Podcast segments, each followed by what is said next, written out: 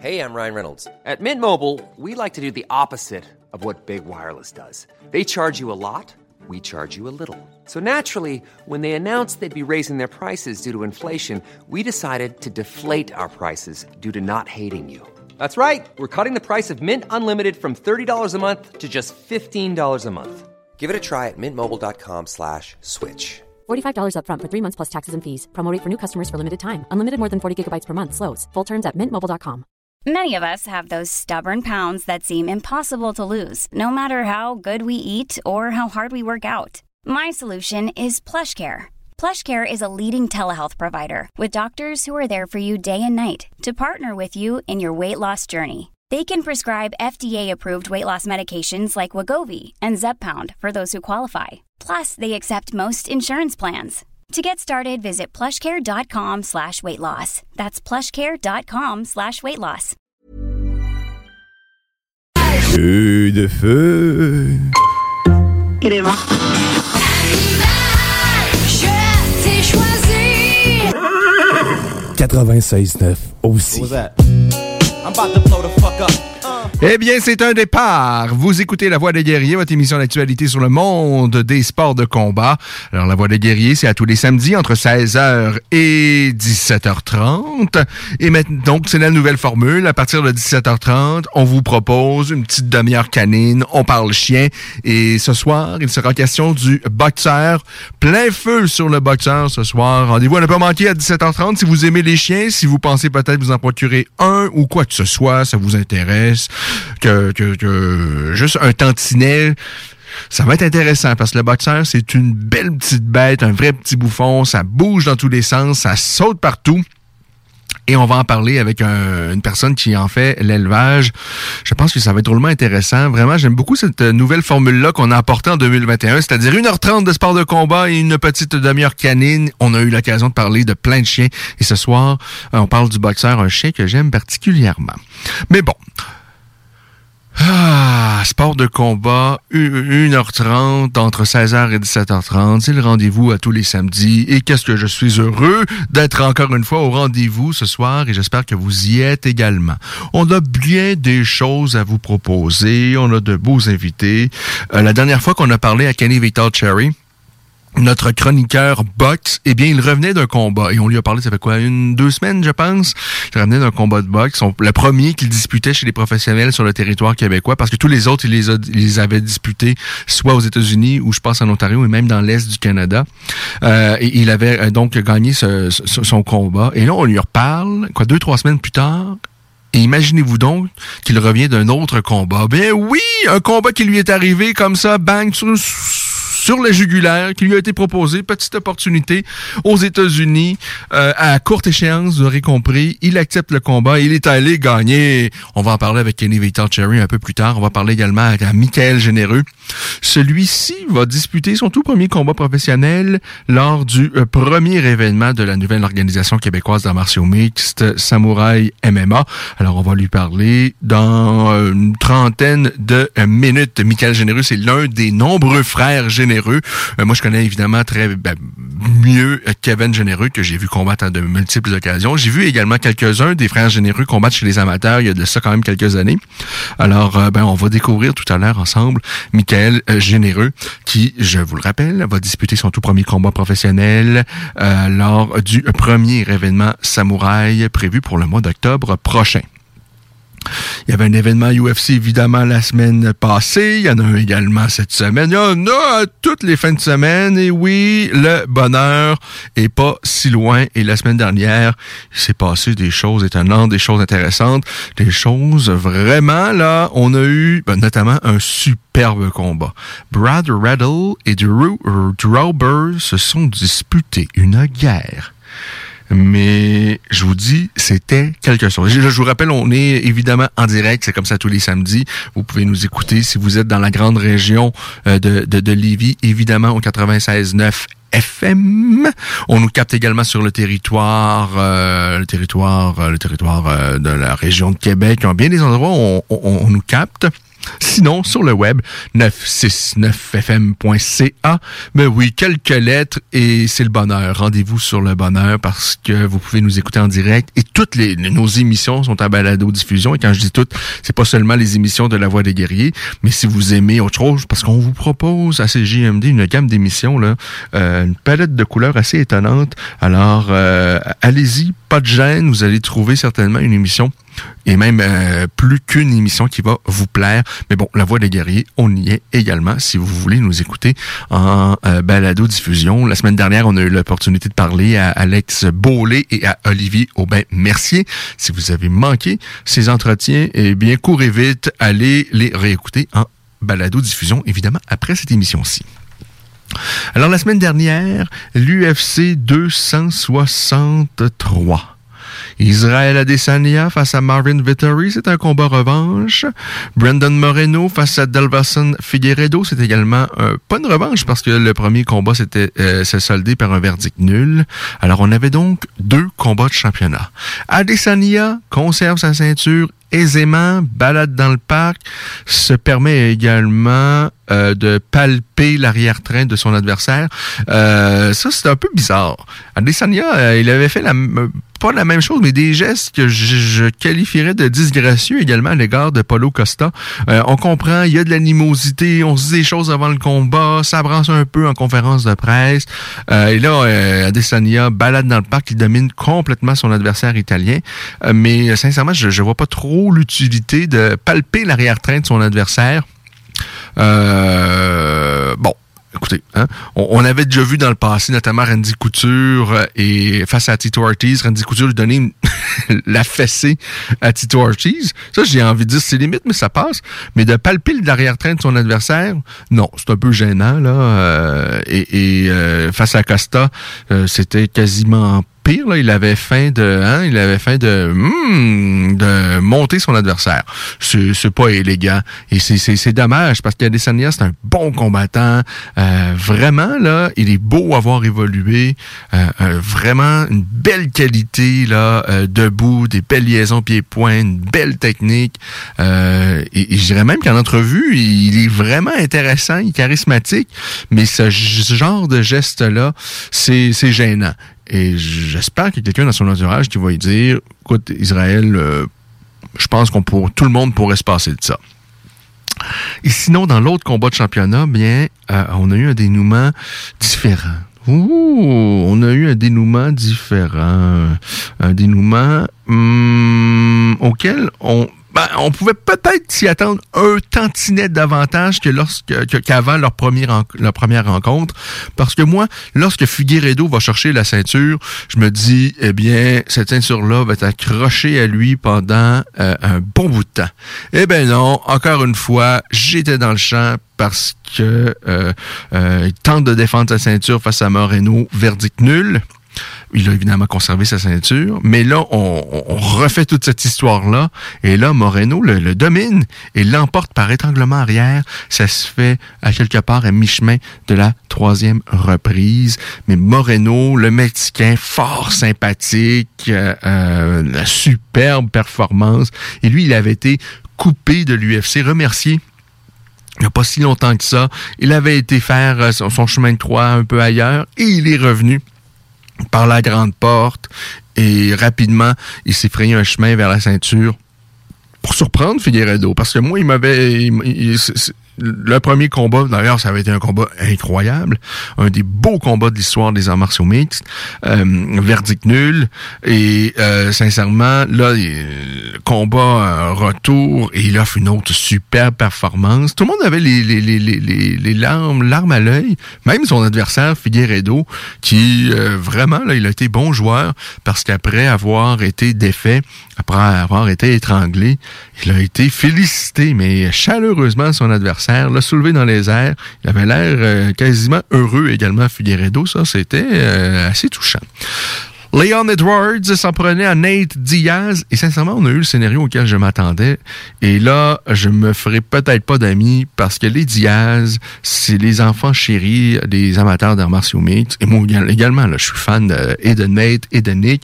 Mais j'ai, malheureusement, je pense que le, le- le- les bonnes années des Diaz sont loin derrière eux. Et je pense que tous les combats qu'ils vont faire, là, parce que le Nick, apparemment, va revenir également cette année, je pense sincèrement que euh, ils vont manger des coups à peu près pas pour rien parce qu'ils vont aller chercher des bourses encore alléchantes. Sont, ils sont encore pas populaires et ce sont des véritables guerriers.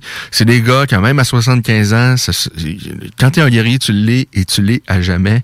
Euh, mais sincèrement, je pense qu'ils vont prendre juste trop de coups pour rien. Et euh, Nate Diaz, euh, on, retient... Euh, pour certains, ça a été un combat spectaculaire, mais pour moi, sincèrement, et Nate Diaz n'a jamais été dans le coup dans ce combat-là, outre la toute, toute, toute, toute, toute, toute, toute dernière partie du combat où il atteint solidement son adversaire et après, euh, bon, Nate Diaz, malheureusement, il manque de carburant et, et, et, essaie tout pour terminer le combat. Et sincèrement, il est vraiment mal en point. Là. Il est vraiment affecté, Edwards. Il a été lourdement ébranlé. Malheureusement, trop peu, trop tard. On se souviendra de cette scène-là. C'est vraiment euh, spectaculaire. Et s'il avait fallu que Nate Diaz puisse l'emporter, ça aurait été un retournement de situation magistral. Et effectivement, ça aurait été un combat qui aurait marqué, euh, euh, qui nous aurait marqué par, évidemment, ce scénario incroyable à la toute fin. Mais avec le recul, Ned Diaz a été dominé, dominé, dominé par, par Leon Edwards. Mais il n'y a pas photo, là. Il n'a jamais été dans le coup euh, avant la fin de, de, ce cinquième round. Euh, victoire euh, de Leon Edwards. Évidemment, 49-46, c'est la décision de tous les juges. Il n'y euh, avait pas de doute que c'était la décision à remettre. Alors, défaite de Nate Diaz. Et pour moi, Nate Diaz, d'abord, à 170 livres, ce n'est pas sa place. Ça, j'en démarre pas, là. Malheureusement, l'un des problèmes avec euh, les, frères Diaz, qui sont évidemment d'excellents combattants, il n'y a pas, euh, y a, pas de doute. là. Ils sont euh, vraiment de solides combattants, mais le problème, Bon, d'abord, là, il y a l'âge. Il y a l'usure également parce que c'est des gars qui mangent beaucoup de coups, qui sont très spectaculaires, mais ça joue un peu contre eux parce qu'ils aiment donner, mais je dirais que leur, leur anglaise offensive, elle est solide, mais défensivement, ils mangent quand même beaucoup de coups. Et leur, leur problème également, c'est qu'ils sont tous les deux, parce qu'ils sont sensiblement là, euh, pareils, là, les frères Diaz, c'est-à-dire euh, c'est le même genre de combattant, très fort au sol, une bonne boxe anglaise, beaucoup de volume, euh, un bon cardio, ce sont des guerriers, ça c'est sur leur, leur qualité. Malheureusement, bon, ils peuvent être aussi bons qu'on veut au sol, mais ce ne sont pas de grands lutteurs. Euh, face à de bons combattants euh, qui ont une lutte, je dirais, juste euh, décente, euh, les frères Diaz ont, ont de la difficulté à les amener au sol. Et de toutes les façons, on dirait que euh, eux, ils ont pris pour acquis que c'est pas des grands lutteurs, alors on va échanger debout. Et puis, à un moment donné, il y en a un qui va tomber.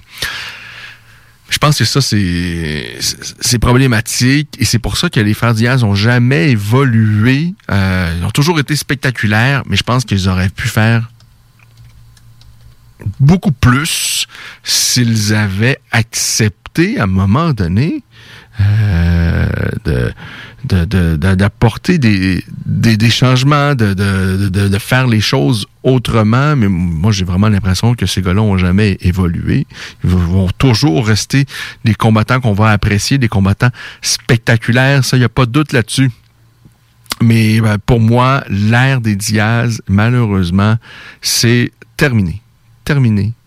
Euh, alors, il va falloir... euh, je pense que, bon, ils sont tellement populaires, il y a encore de l'argent à faire, on va les revoir. C'est Nate, euh, on va certainement le revoir. Il y a encore peut-être des belles choses payantes qui peuvent lui être proposées. Je pense, bon, euh, notamment euh, la, trilogie face à Conor McGregor, un combat revanche face à George Masvidal, tout ça peut être payant, mais euh, je pense de, de- de- dans un, peu importe le scénario, je vois pas comment il peut l'emporter. Alors, euh, c'est ça. Euh, Euh, donc, euh, autre chose à propos de l'UFC, donc de la semaine dernière, l'UFC 263, vous dire que Behal Mohamed a battu Damien Maya, il l'a battu par décision.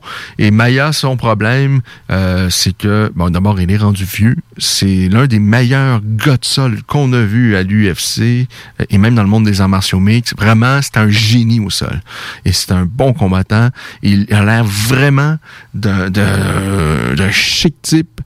Euh, il a eu une très belle carrière à l'UFC, mais là, il est dans la quarantaine, presque la mi-quarantaine. Euh, son, temps, est fait, on va se le dire. Et là, il est capable encore de donner de l'opposition à bien des combattants pendant les cinq premières minutes, mais après ça, boum, deuxième, troisième round, il n'y a plus de jus et c'est terminé.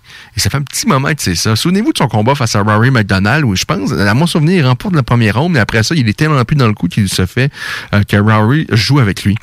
Alors, Damien Maya, pour moi, c'est pas mal terminé. C'est ce que Dana White a révélé également en conférence de presse. Je pense que son contrat, il reste peut-être un contrat un combat à son contrat peut-être. Et Damien Maya a amené une suggestion. Parce que moi, c'était clair dans ma tête.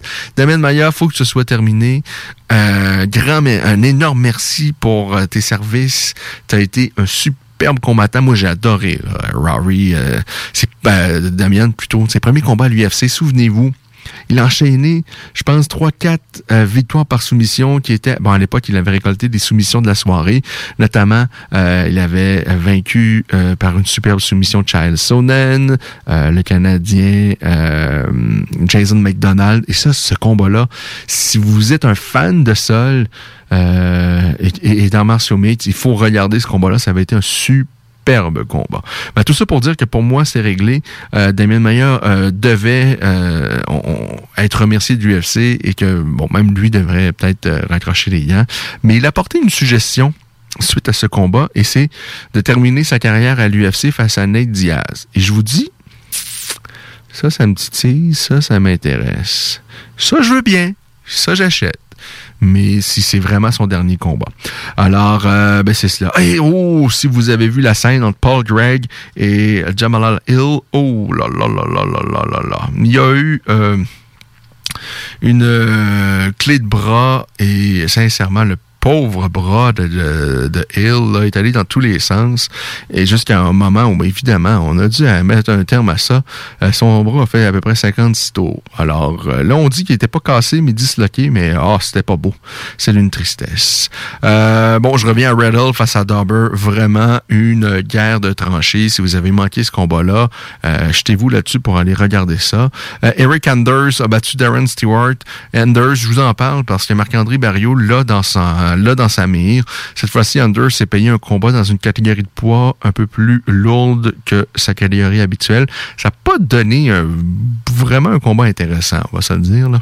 Euh, le Canadien Hakim Dawoudou, un solide 145 livres, peut-être le meilleur 145 livres au Canada avec Charles Jourdain. Eh bien, Dawoudou, malheureusement, n'a jamais été dans le coup parce que son adversaire, euh, Evloev, c'est un solide lutteur. Il a annihilé complètement Dawoudou dans les deux premiers rounds.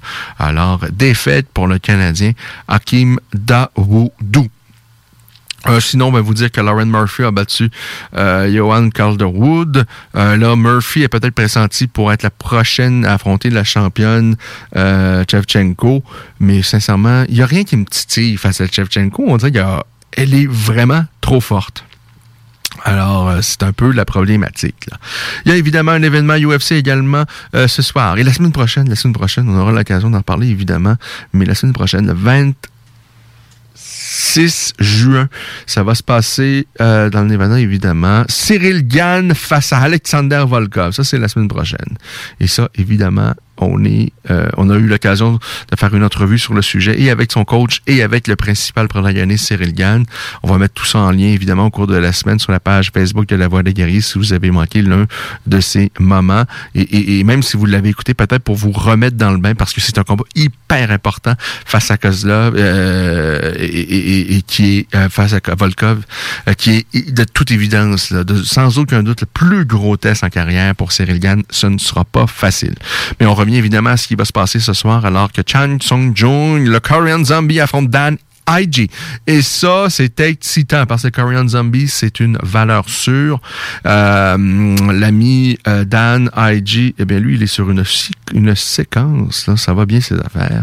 Euh, outre, évidemment, son avant-dernier combat qu'il avait perdu par décision face à Calvin Qatar. Sinon, il a enchaîné des victoires et face à de belles pointures. Là. Calvin Tucker, donc à son dernier combat qu'il a vaincu par KO, ça s'est fait très rapidement. Euh, donc avant, bon, il avait perdu face à Qatar. Mais sinon, euh, victoire face à Edson Barboza, victoire face à Mersad Bektish. Euh, IG, il a euh, vraiment là gravi les échelons de la catégorie de belle façon. Et là, il affronte Chang Song-jong, le coréen zombie, qui a perdu à son dernier combat où il s'est fait dominer face à Brian Ortega. Et sincèrement, il me semble qu'il manquait un petit quelque chose dans ce combat-là au Korean Zombie. Euh, parce que je vous dis, disais que c'était une valeur sûre, euh, parce que c'est possiblement un des combattants les plus spectaculaires des dernières années. Euh, il va souvent chercher des bonnies de performance et c'est toujours mérité. Mais à son dernier combat, c'était un peu moins ça, sincèrement, face à Ortega. faut dire que le Korean Zombie a eu tellement de blessures au cours de sa carrière et là, il commence à avoir 34 ans. C'est pas nécessairement vieux, 34 ans dans Martial Mix, quoique chez les 145, chez, les poids lourds, on a beaucoup de, de gars dans la trentaine et même avancée. Mais chez les 145 livres, il y a tellement de profondeur, euh, il y a tellement de jeunes qui arrivent plus vite, plus euh, moins usé. Euh, Chang Sun Jung, le, le, Korean Zombie, lui, il est usé parce que les, les, les, a, à peu près toutes les parties de son corps ont été blessées euh, au moins une fois. Il y a eu de graves blessures. Euh, mais là, bon, euh, il est prêt à disputer son premier combat en 2021 et c'est toujours un événement lorsque le Korean Zombie est là. Alex Kylenek, il est là. Monsieur Soumission. Un gros, pas, en fait, pas un gros, un, un, un poids lourd qui est très faible debout. Sincèrement, euh, lui, il peut pas penser échanger debout face à, n'importe qui chez les poids lourds à l'UFC, il l'a pas. Par contre, au sol, euh, c'est un génie. Il va chercher des soumissions parfois auxquelles on ne s'entend pas, surtout en martial mix. Euh, euh, les Ezekiel euh, les étranglements Ézéchiel euh, qui se font évidemment avec le kimono là, pour les pratiquants de joue avec des kimonos ça se fait bien. Mais sans kimono c'est rarissime de voir ça en martial mais lui il en a quand même quelques-uns dans son CV. Euh, c'est quelqu'un qui peut aller chercher des soumissions un peu, je dirais, euh, sauvages, des trucs pas toujours en, finesse, mais aussi en finesse. Il, y a une euh, une couleur une panoplie de, soumissions qu'il peut aller chercher au sol assez particulier. Je vous dis, il a, a quasiment 50 victoires par soumission en carrière. Déjà 50 victoires en martial mix en carrière, c'est déjà énormissime. Mais là, juste en soumission, c'est bon, c'est dire combien de combats que le, le, le, le, gars a à sa fiche. Là. Il a quoi? Il a euh, une 59 euh, victoires, 15 défaites.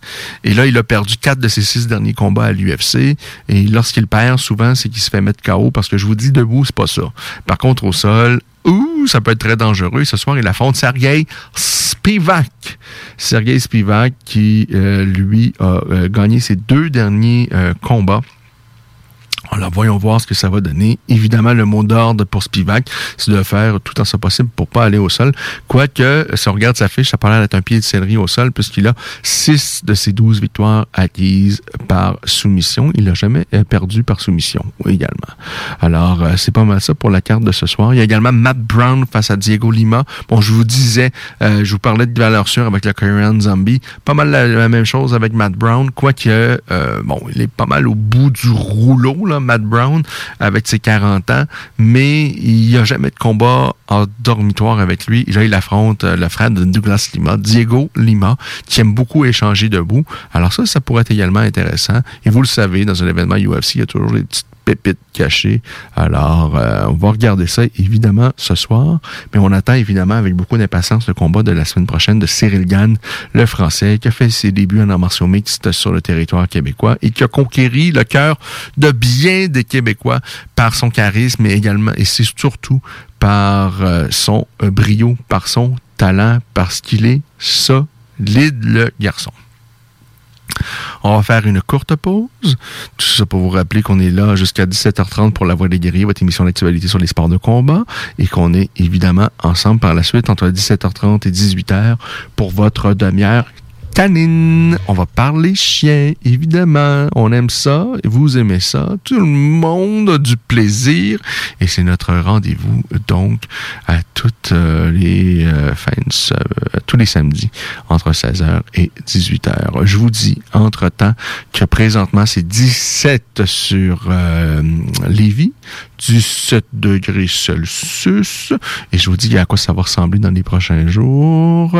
Euh, bon, et on est en veille d'orage violent. Ben oui, les orages. Ça a grondé. Le ciel a grondé d'ailleurs au cours de l'après-midi et euh, ça pourrait être encore le cas ce soir. Tout, ça est possible. Demain, 25 degrés Celsius sur euh, Lévis.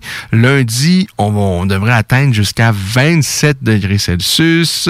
Euh, mardi, 22. Il y a toujours de la pluie possible. Pas demain. Demain, c'est ensoleillé avec passage nuageux. On prévoit pas nécessairement de pluie. Par contre, lundi, jusqu'à 25 cm. Mardi, entre 10 et 15 cm, donc, de pluie. Alors, euh, c'est pas mal ça. Pour ce qui est euh, du hockey, si vous êtes comme moi et que vous détestez les Canadiens de Montréal, vous passez un sale quart d'heure, ça va pas bien. Il faut rendre aux Canadiens qui sont en train de, de, de, faire un, un bout chemin en série auquel personne ne s'attendait après une saison régulière très, très ordinaire, après une saison très, très ordinaire de leur Cerbère Carré Presse, eh bien, ce dernier s'est relevé au bon moment et il est en train de connaître les meilleurs moments de sa carrière. Euh, Price, je pense que tout le monde a le même constat. C'est possiblement l'un des gardiens les plus talentueux de la Ligue nationale de hockey et même le plus talentueux de cette génération. Malheureusement, ça n'a pas toujours été, euh, on n'a jamais- on n'a pas toujours eu les résultats escomptés. Il y a eu les saisons plutôt ordinaires. Il y a toujours, à chaque saison, des moments où c'est compliqué pour lui. Et parfois, ça peut durer quasiment toute la saison.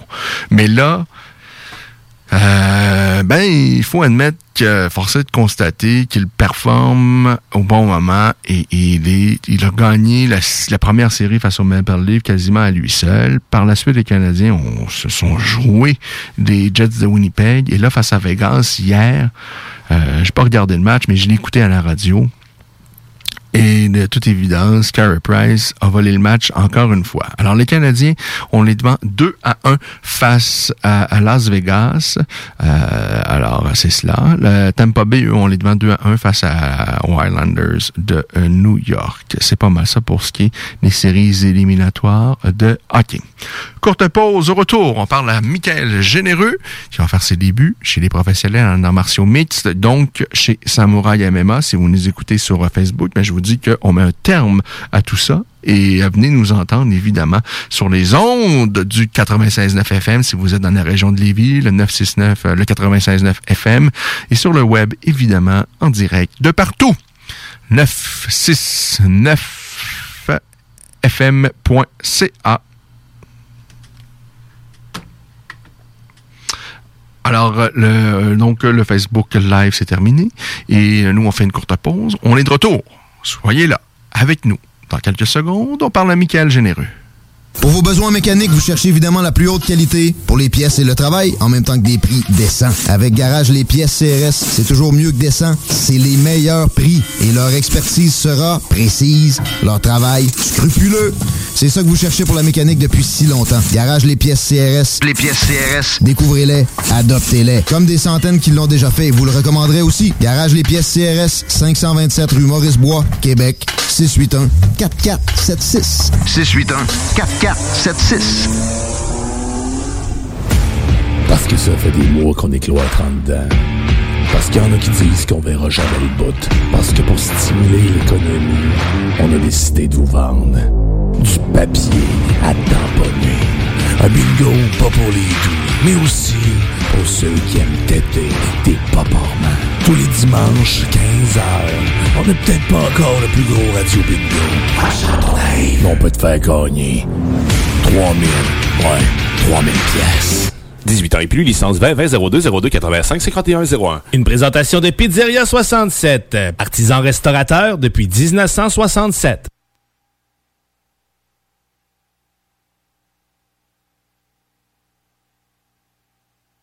96.9. La façon lévisienne de refaire le monde.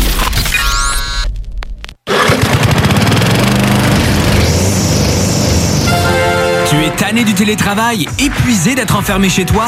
Weedman Entretien de pelouse embauche en ce moment. Joins-toi à notre équipe déjà en place et deviens un expert des espaces verts. Formation payée, horaire flexible, salaire compétitif.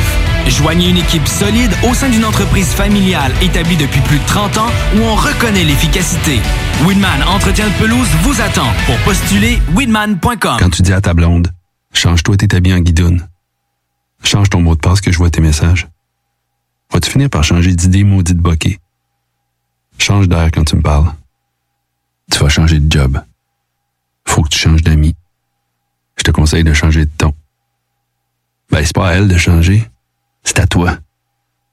La violence faite aux femmes, ça s'arrête maintenant. Sensibilisons, intervenons et appelons SOS Violence Conjugale. Un message du gouvernement du Québec. Both of you, been giving you instructions. Protect yourself at all times. Un spectacle majestueux. Listen to my commands at all times. Touch gloves if you like. It's right. On va peut-être le découvrir dans les prochaines secondes. Je suis très, très, très intrigué. Pour une frappe et c'est terminé. Là, le... Qu'est-ce que c'est que cette histoire? Il est venu en tant que punching bag ce soir. Oh mon Dieu! On est choqués! C'est! C'est terminé! Ladies and gentlemen, are you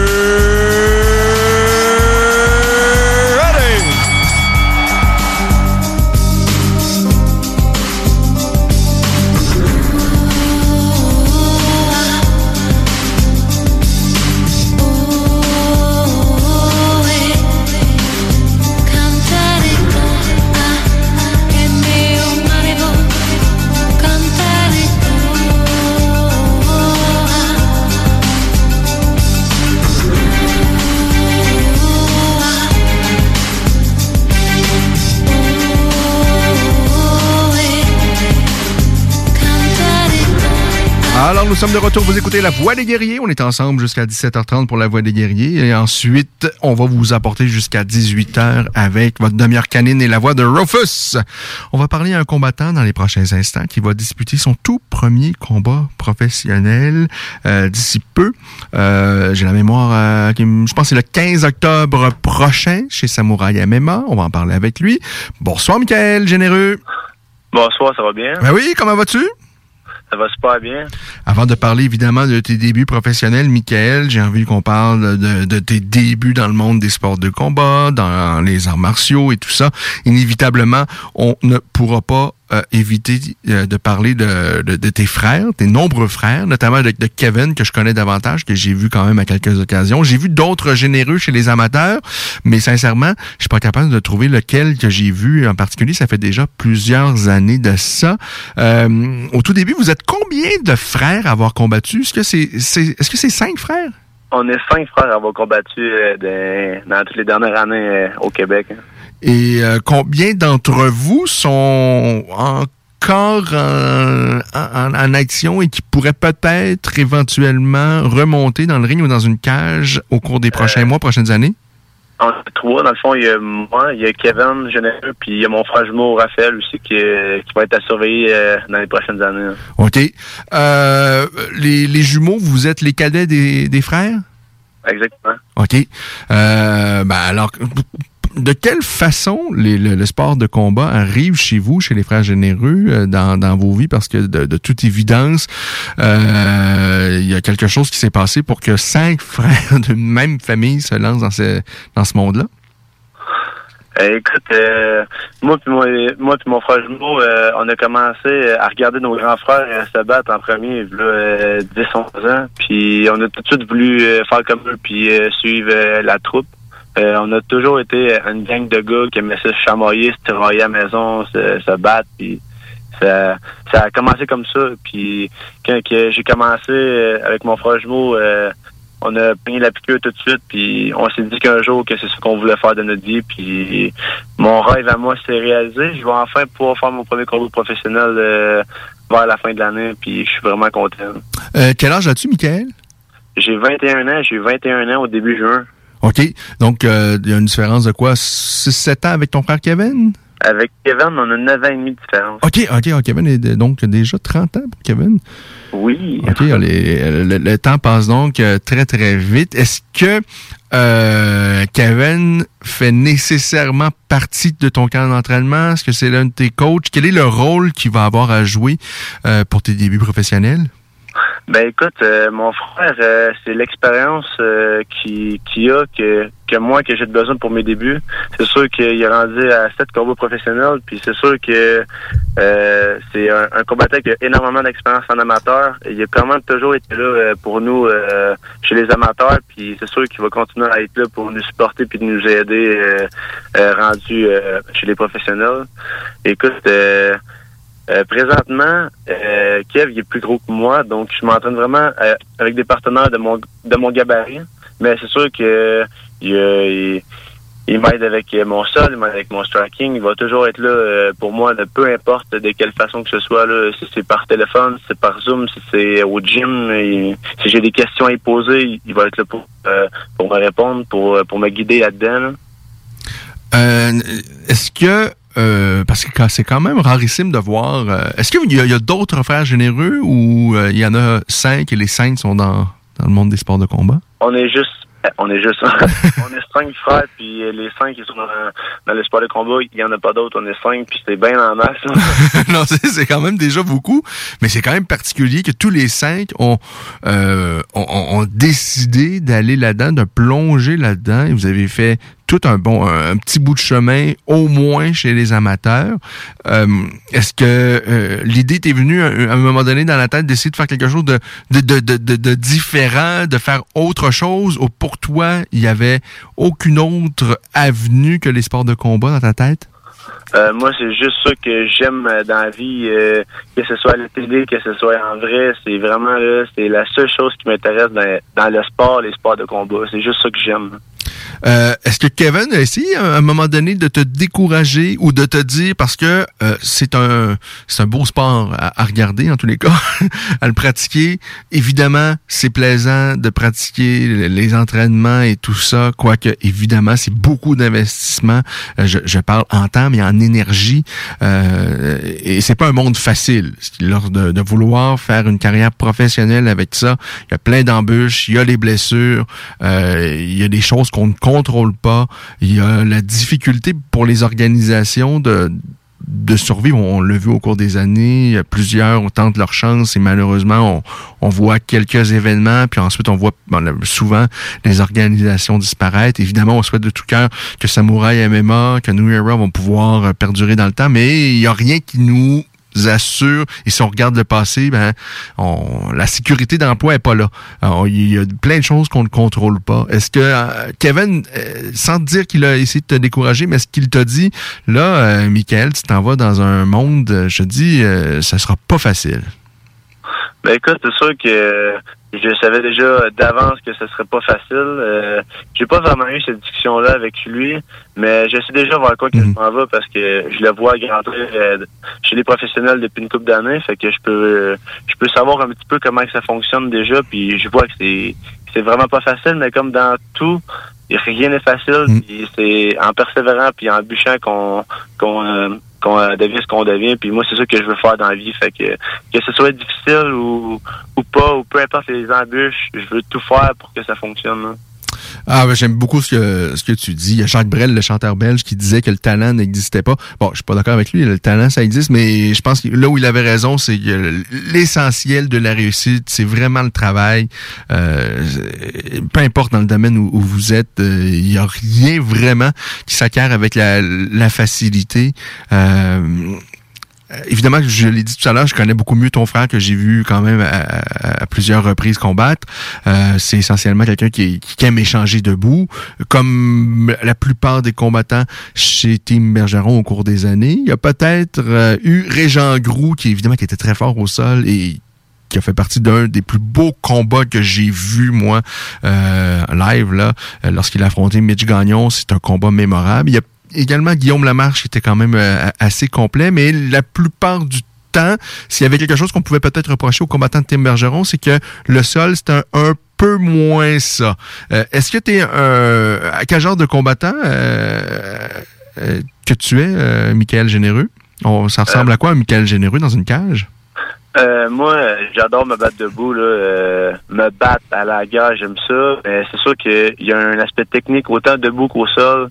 Euh, au sol, euh, je pratique déjà mon sol, ça fait des années, sans mettre vraiment l'emphase là-dessus parce que euh, j'aime mieux me battre debout. C'est sûr que je voulais faire au début, mais le- moi, c'est vraiment là, j'aime ça me battre debout, l'aspect technique, j'aime ça. euh, euh, la game mentale du combat debout. Puis si ça vaut ça, je vais être autant prêt, mais j'aime j'aime définitivement mieux me battre debout. Qu'est-ce que tu connais de ton premier adversaire chez les professionnels?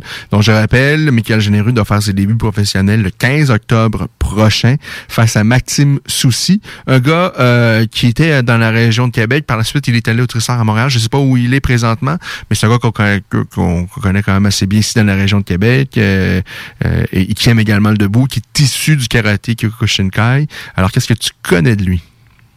Euh, je sais que c'est un combattant, effectivement, qui aime euh, échanger debout, qui aime euh, aller à la guerre. Ce que je connais de lui aussi, c'est que quelqu'un qui se retrouve en difficulté, qui mange quelques bons coups, là, puis qui, qui sait plus trop quoi faire, il va tenter d'amener le combat au sol. Euh, sinon, je, sais que c'est un gaucher.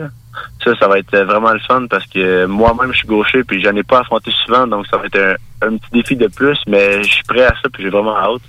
Ça va être euh, ça va être une bonne guerre, autant debout qu'au sol, je crois. Mais c'est sûr que moi, je veux me battre debout. Je suis là pour le show. J'ai toujours fait euh, des, des belles guerres, des bons shows en, en amateur, puis je veux continuer chez les pros, puis je veux que le monde se, se souvienne de moi là, comme un combattant qui est spectaculaire, autant debout qu'au sol, là, mais définitivement plus debout. là. Euh, ce, premier combat professionnel, je le sens dans ta voix, j'ai l'impression que tu l'as rêvé plusieurs fois. Euh, comment tu, tu dans, tes rêves le, plus fou, là, à quoi euh, va ressembler ton premier combat professionnel et comment ça va se terminer?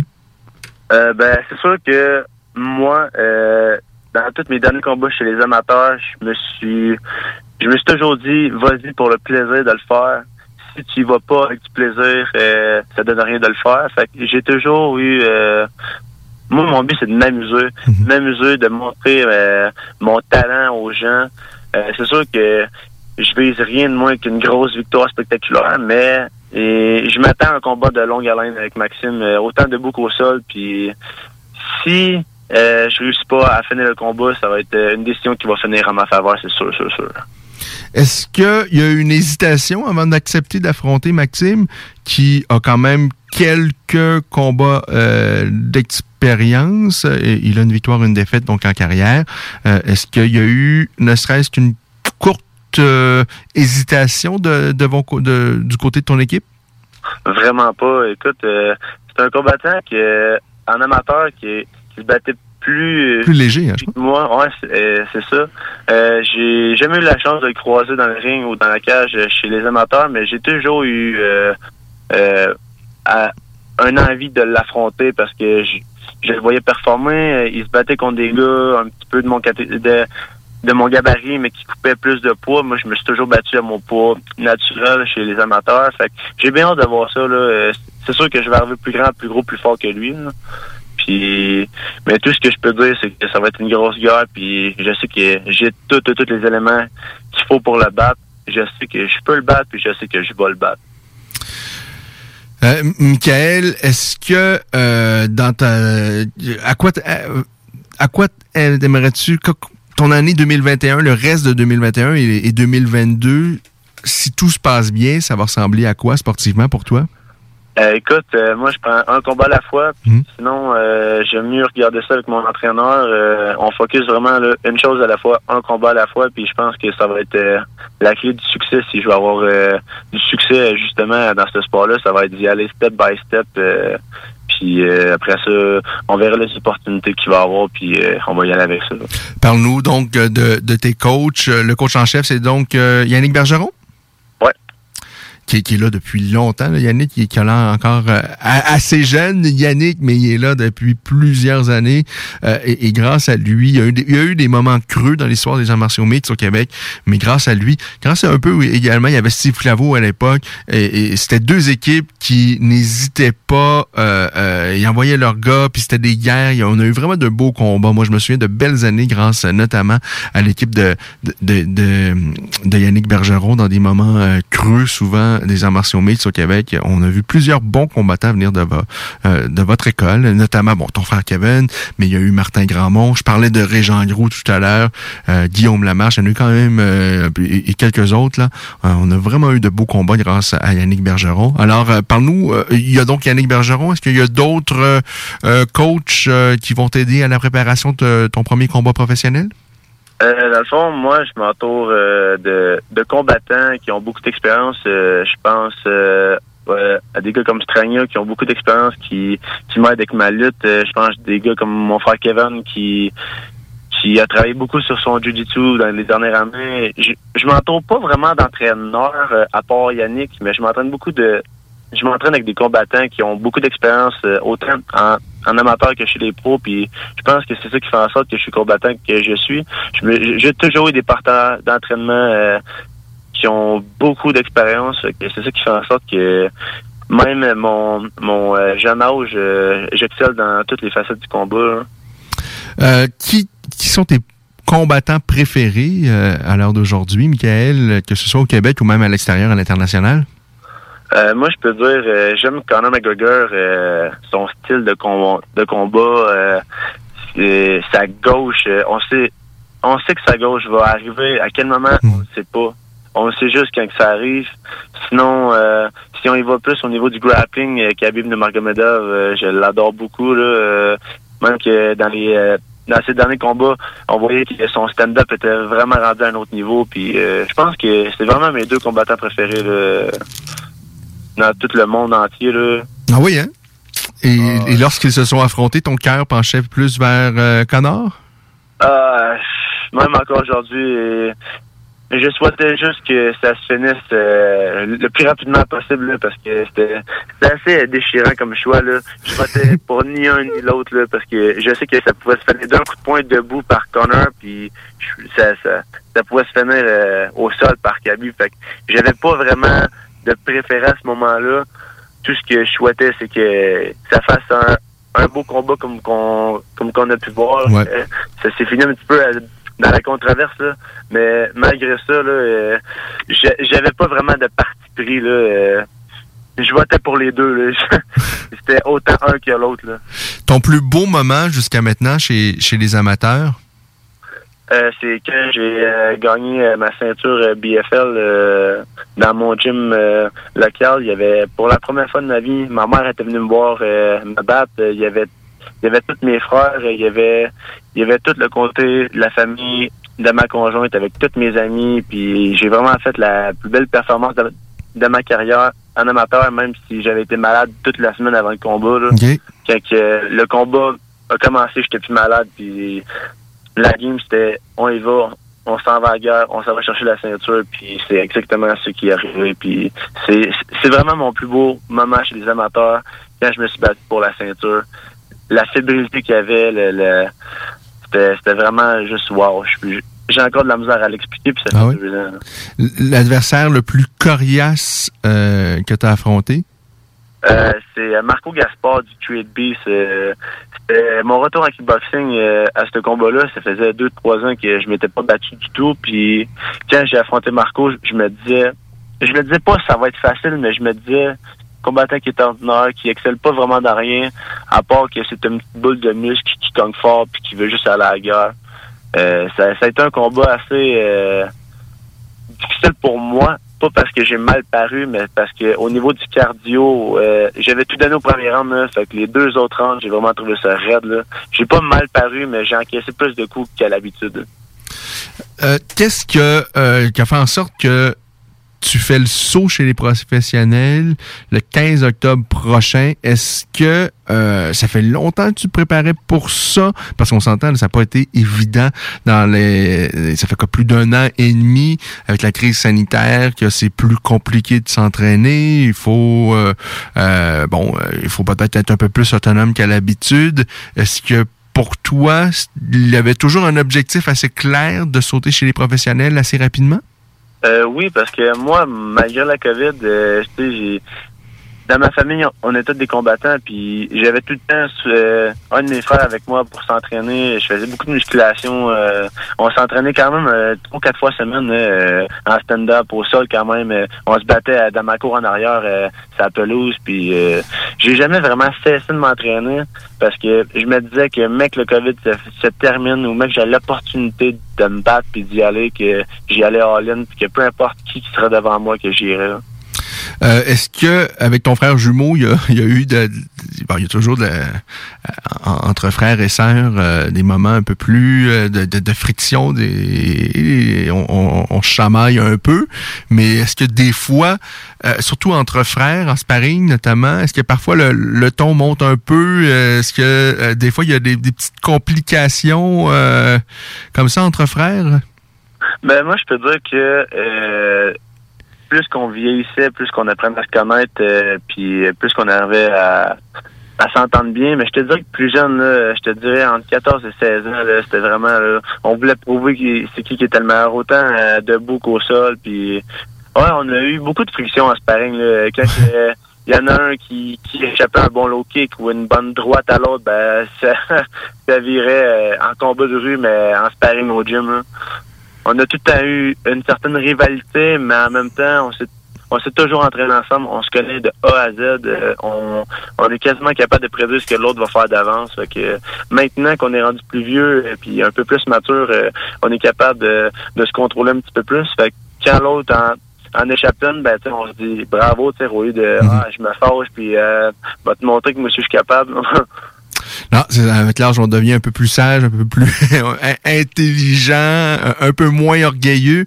Euh, bon, évidemment, euh, c'est certain que vous t'as déjà combattu en même temps que l'un de tes frères sur euh, les cartes amateurs. Euh, là, vous allez le faire chez les professionnels parce que Kevin est également en action le, le même soir. Est-ce que ça, c'est ça revêt quelque chose de, de, de, de particulier pour toi de pouvoir combattre donc en même temps que ton frère sur la même carte le même soir?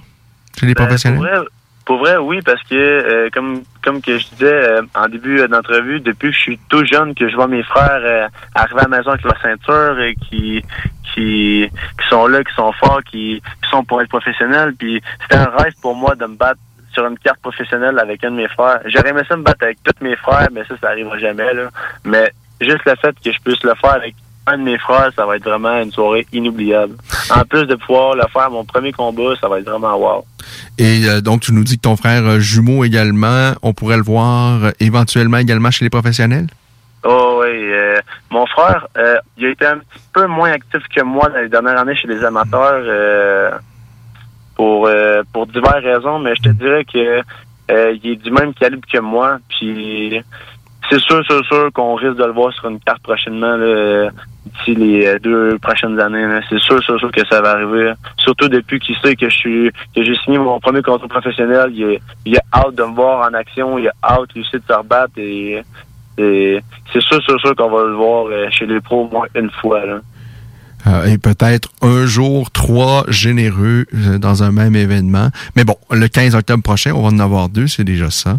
Euh, Kevin, euh, on, on- je parlais de valeur sûre tout à l'heure chez les combattants de- à, à- à l'UFC avec le Korean Zombie notamment, qui est une valeur sûre. Ben les, les Kevin généreux, c'est souvent ça également. C'est des combats où on ne s'ennuie pas. Il sera donc également en action. Et toi, ben on l'entend. Euh, Je pense que tu es, bon, évidemment, euh, je pense que c'est dans la même veine. T'aimes échanger debout. Euh, T'as un adversaire qui aime échanger debout également. On risque d'avoir un beau combat pour tes débuts professionnels. Bonne préparation, euh, Michael. Qu'est-ce qu'on peut te, te souhaiter donc d'ici le 15 octobre? Et à quoi va ressembler ta vie d'ici le 15 octobre? Euh, D'ici le 15 octobre, euh, je continue euh, euh, à travailler euh, à mon emploi, 40 heures semaine, puis je continue à aller au gym 15-20 heures semaine aussi. Je, lâcherai pas, je vais toujours euh, continuer à vouloir me dépasser dans chaque entraînement, puis euh, le combat, euh, euh, mon poids va déjà très très bien. Euh, je, je me stresse même pas avec ça. Je te dirais que lorsque les portes de la cage vont se fermer, vous allez avoir le droit à tout un show. Puis j'ai toujours fait des combats euh, spectaculaires, donc euh, chez les professionnels, je veux continuer euh, sur cette lancée-là. Alors, bonne préparation, Michael, et bon début chez les professionnels. Et j'espère qu'on aura l'occasion de se parler plusieurs fois au cours des prochaines années. Merci beaucoup. Salut, Michael. Merci, bye. Bye. Alors, Michael Généreux fait ses débuts pro- professionnels le 15 octobre prochain, alors qu'il va faire face à Maxime Soucy. Le lieu euh, précis de l'événement, ça va être dans la région de Montréal, euh, va être annoncé un peu plus euh, tard. Donc, dès qu'on le sait, on va vous passer le mot.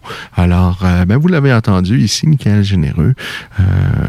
Cinq frères qui ont combattu. J'ai vu au moins deux, trois frères en, action chez les amateurs, mais Kevin, évidemment, plusieurs fois. Et là, ben, ce sera au tour de Michael de faire son saut euh, chez les professionnels. Et euh, on a bien hâte de voir ça. Euh, du côté du UAE Warriors, on présente un doublé, un doublé pour UAE Warriors au cours de, la fin de semaine. Alors là, j'ai envie de vous dire que euh, l'adversaire, le prochain combat de Corinne Laframboise, bon, c'est pas officiel, euh, mais mon, mon flair me dit que si vous regardez euh, la carte, euh, des deux cartes donc euh, de UAE Warriors, parce qu'ils en ont proposé une hier et ils en proposent une ce soir. Euh, ouais, il y a une des femmes qui a gagné sur l'une de ces cartes-là, qui je pense va être la prochaine adversaire de Corinne Laframboise pour le titre vacant, euh, laissé vacant donc euh, par euh, Manon Fioro, qui est parti à l'UFC. Et que le prochain combat de Corinne, ce sera pour la ceinture UAE Warriors euh, face à l'une des protagonistes, peut-être Carolina euh, Jimenez. Je mettrai un petit 2 là-dessus. Mais on aura l'occasion d'en reparler euh, au cours des prochaines semaines, euh, sûrement avec euh, Corinne, lorsque euh, ce sera euh, officiel, lorsque ce sera annoncé, lorsqu'on va avoir davantage de nouvelles. Ben, tout ça pour dire que JC Arnett lui affronte Ray Borg ce- aujourd'hui euh, chez UAE Warriors. Je ne pense pas que le combat s'est terminé, mais évidemment, il y a un décalage horaire là, euh, qui fait en sorte euh, bon, on va suivre ça du coin de l'œil, évidemment. On va faire une courte pause et au retour, on parle à nul autre que Kenny Vital Cherry. La dernière fois qu'on lui a parlé, je l'ai dit un peu plus tôt, il revenait d'une victoire face à Mathieu euh, Duguay.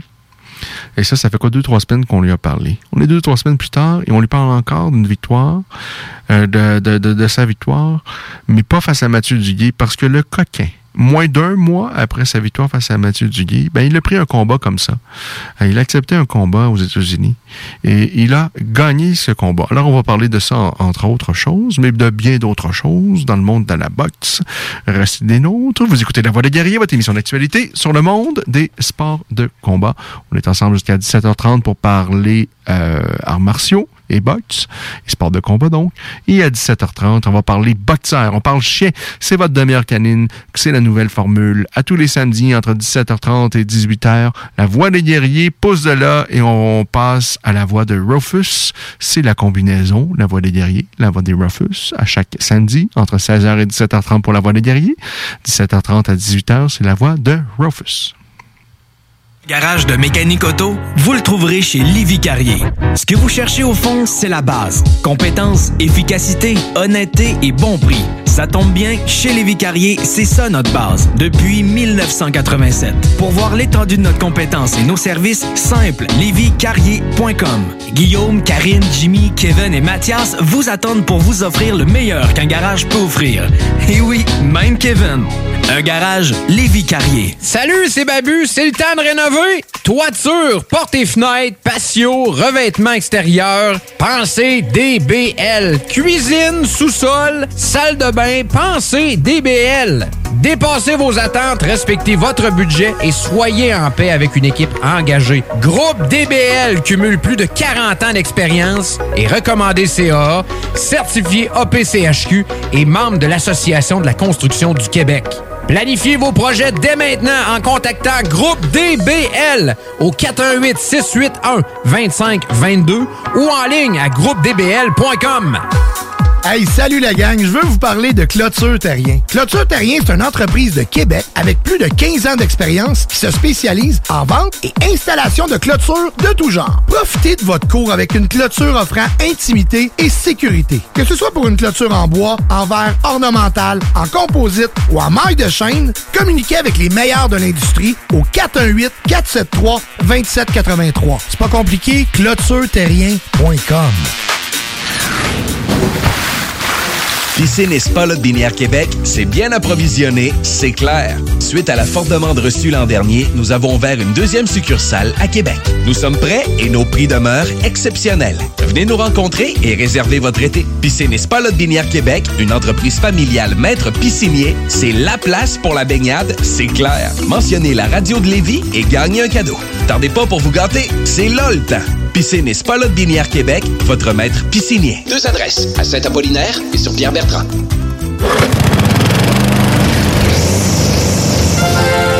Weedman Lévy, les spécialistes en entretien de pelouse, offrent aux gens de la région un service abordable et personnalisé depuis 1987. Opéré par la famille Garant depuis trois générations, Weedman offre le meilleur programme sur le marché pour obtenir une pelouse verte et en santé. Pratique éco-responsable, technicien certifié, résultat dès la première année. Rendez-vous au weedman.com pour une première visite à 24,95 avec le code promo CJMD. Et maintenant, profitez de l'été. Oui, oui, oui. Chez Rinfraie Volkswagen Levy, vos trois premiers versements sont gratuits sur nos Golf et Tiguan 2021. En plus d'un taux de financement de 0% d'intérêt jusqu'à 60 mois. Oui, où ça? Chez Rinfraie Volkswagen Levy, on vous dit oui. C'est la saison estivale à CJMD.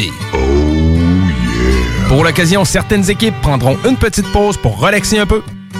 Mais pour vous... La playlist CJMD contenant les meilleures chansons rock pesant est en fonction toute l'été. Certaines émissions surprises sont au menu. Gardez l'oreille attentive, restez à l'écoute.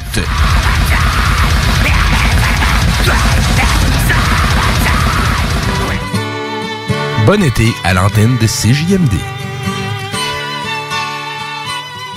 96.9, la radio de Lévis. Il est 17h, nous sommes samedi et on va parler box pour la dernière demi-heure avec nul autre que Kenny Victor Cherry, le petit coquin à qui on a parlé il y a quoi, deux, trois semaines. Et lorsqu'on lui a parlé la dernière fois, il nous parlait de, un peu de sa dernière victoire. Et là, ben, on lui reparle deux, trois semaines plus tard et il nous parle à nouveau de sa dernière victoire. Mais c'est pas face au même gars parce que, ben oui, il a pris un dernier un combat comme ça. C'est ce qu'on a appris sur Boxing Town Québec. Salut Kenny! Salut, ça va bien? Ben oui, comment vas-tu? Ah, très bien, très bien, merci. Alors, retournement de situation dans ta vie, euh, de ce que je comprends, euh, Kenny s'est proposé à toi un combat comme ça, euh, à toute dernière minute, ce que je comprends en tous les cas, que tu as accepté, que tu as disputé aux États-Unis et que tu as remporté. oui, oui, exactement. Donc, c'était vraiment euh, dernière minute. Euh, la personne en question, c'était un, un gala local, c'était c'était chez lui en Pennsylvanie. Je présume que l'adversaire précédent s'était désisté. Donc, on m'a appelé à une semaine du combat et on m'a proposé est-ce que tu, est-ce que tu serais intéressé à prendre le combat? Là, je me suis dit pourquoi pas? Donc, euh, euh, quelques jours plus tard, le jeudi, je suis arrivé là-bas, on a fait la on s'est battu vendredi et ça s'est bien passé.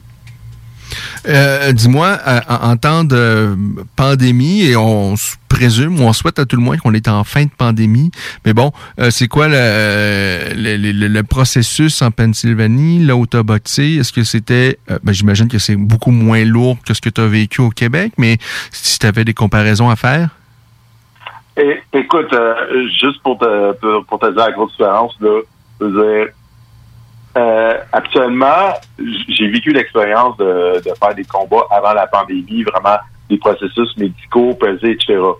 C'était pratiquement la même chose. C'était pratiquement la même chose. Le seul ajout qu'il y avait, c'était le fait qu'on devait passer un test euh, de COVID-19 à la pesée. Mais sinon, je pouvais pas faire une réelle différence. Je, veux dire, euh, on, sait aux États-Unis, la, la vaccination avance beaucoup plus vite. C'est quasiment le retour à la vie normale là-bas. OK. Et il y avait, euh, il y avait du monde dans, euh, je sais pas si c'était un aréna dans la salle, il y avait des spectateurs? Oui, oui, il y avait des spectateurs dans la salle. Puis, comme je dis, euh, il- il- la vaste majorité d'entre eux n'avaient pas nécessairement de masque. T'en a- t'en avais quelques-uns. Euh, nous, aux abords du ring, on en avait quand même. Je- te dirais que peut-être qu'il y avait un 10 de la salle qui avait un masque, dont moi qui l'avais en tout temps, parce que je veux dire, je, je suis rendu habitué de, de le porter en lieu public, surtout à l'intérieur.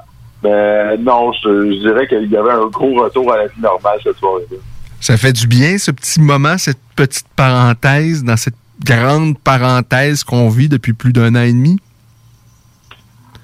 Je dirais oui puis non parce qu'on sait que en rentrant au Canada, on va revenir à la situation un petit peu plus. euh, le, le mot il est tellement choisi mais dramatique. là. Je veux dire, ça fait quand même huit jours aujourd'hui que je suis en quarantaine. Et, est-ce qu'il y a encore les trois jours que tu dois euh, euh, être dans, à, à l'hôtel à, à des, à tes frais ou c'est- c'est-tu encore euh, valide, ça? On va, on va expliquer quelques technicalités là-dessus. Le trois jours à l'hôtel va, va disparaître à la fin du mois de juillet, au début du mois de juillet, si vous avez deux doses de vac- vaccin dans les 14 derniers jours. Euh, Depuis plus de 14 jours. Mais moi, j'ai pas eu besoin de le faire parce que qu'est-ce que j'ai fait? Ah, c'est. Donc, allé en voiture. Exact. Ben, en fait, euh, on m'a déposé avant la frontière, puis j'ai marché de la dernière sortie avant la frontière jusqu'à la frontière pour pouvoir rentrer au Canada et ne pas faire le trois jours de quarantaine à l'hôtel. OK. Mais bon, ouais, évidemment, là, t'étais en quatorzaine chez toi, 14 jours isolé, c'est bien ça?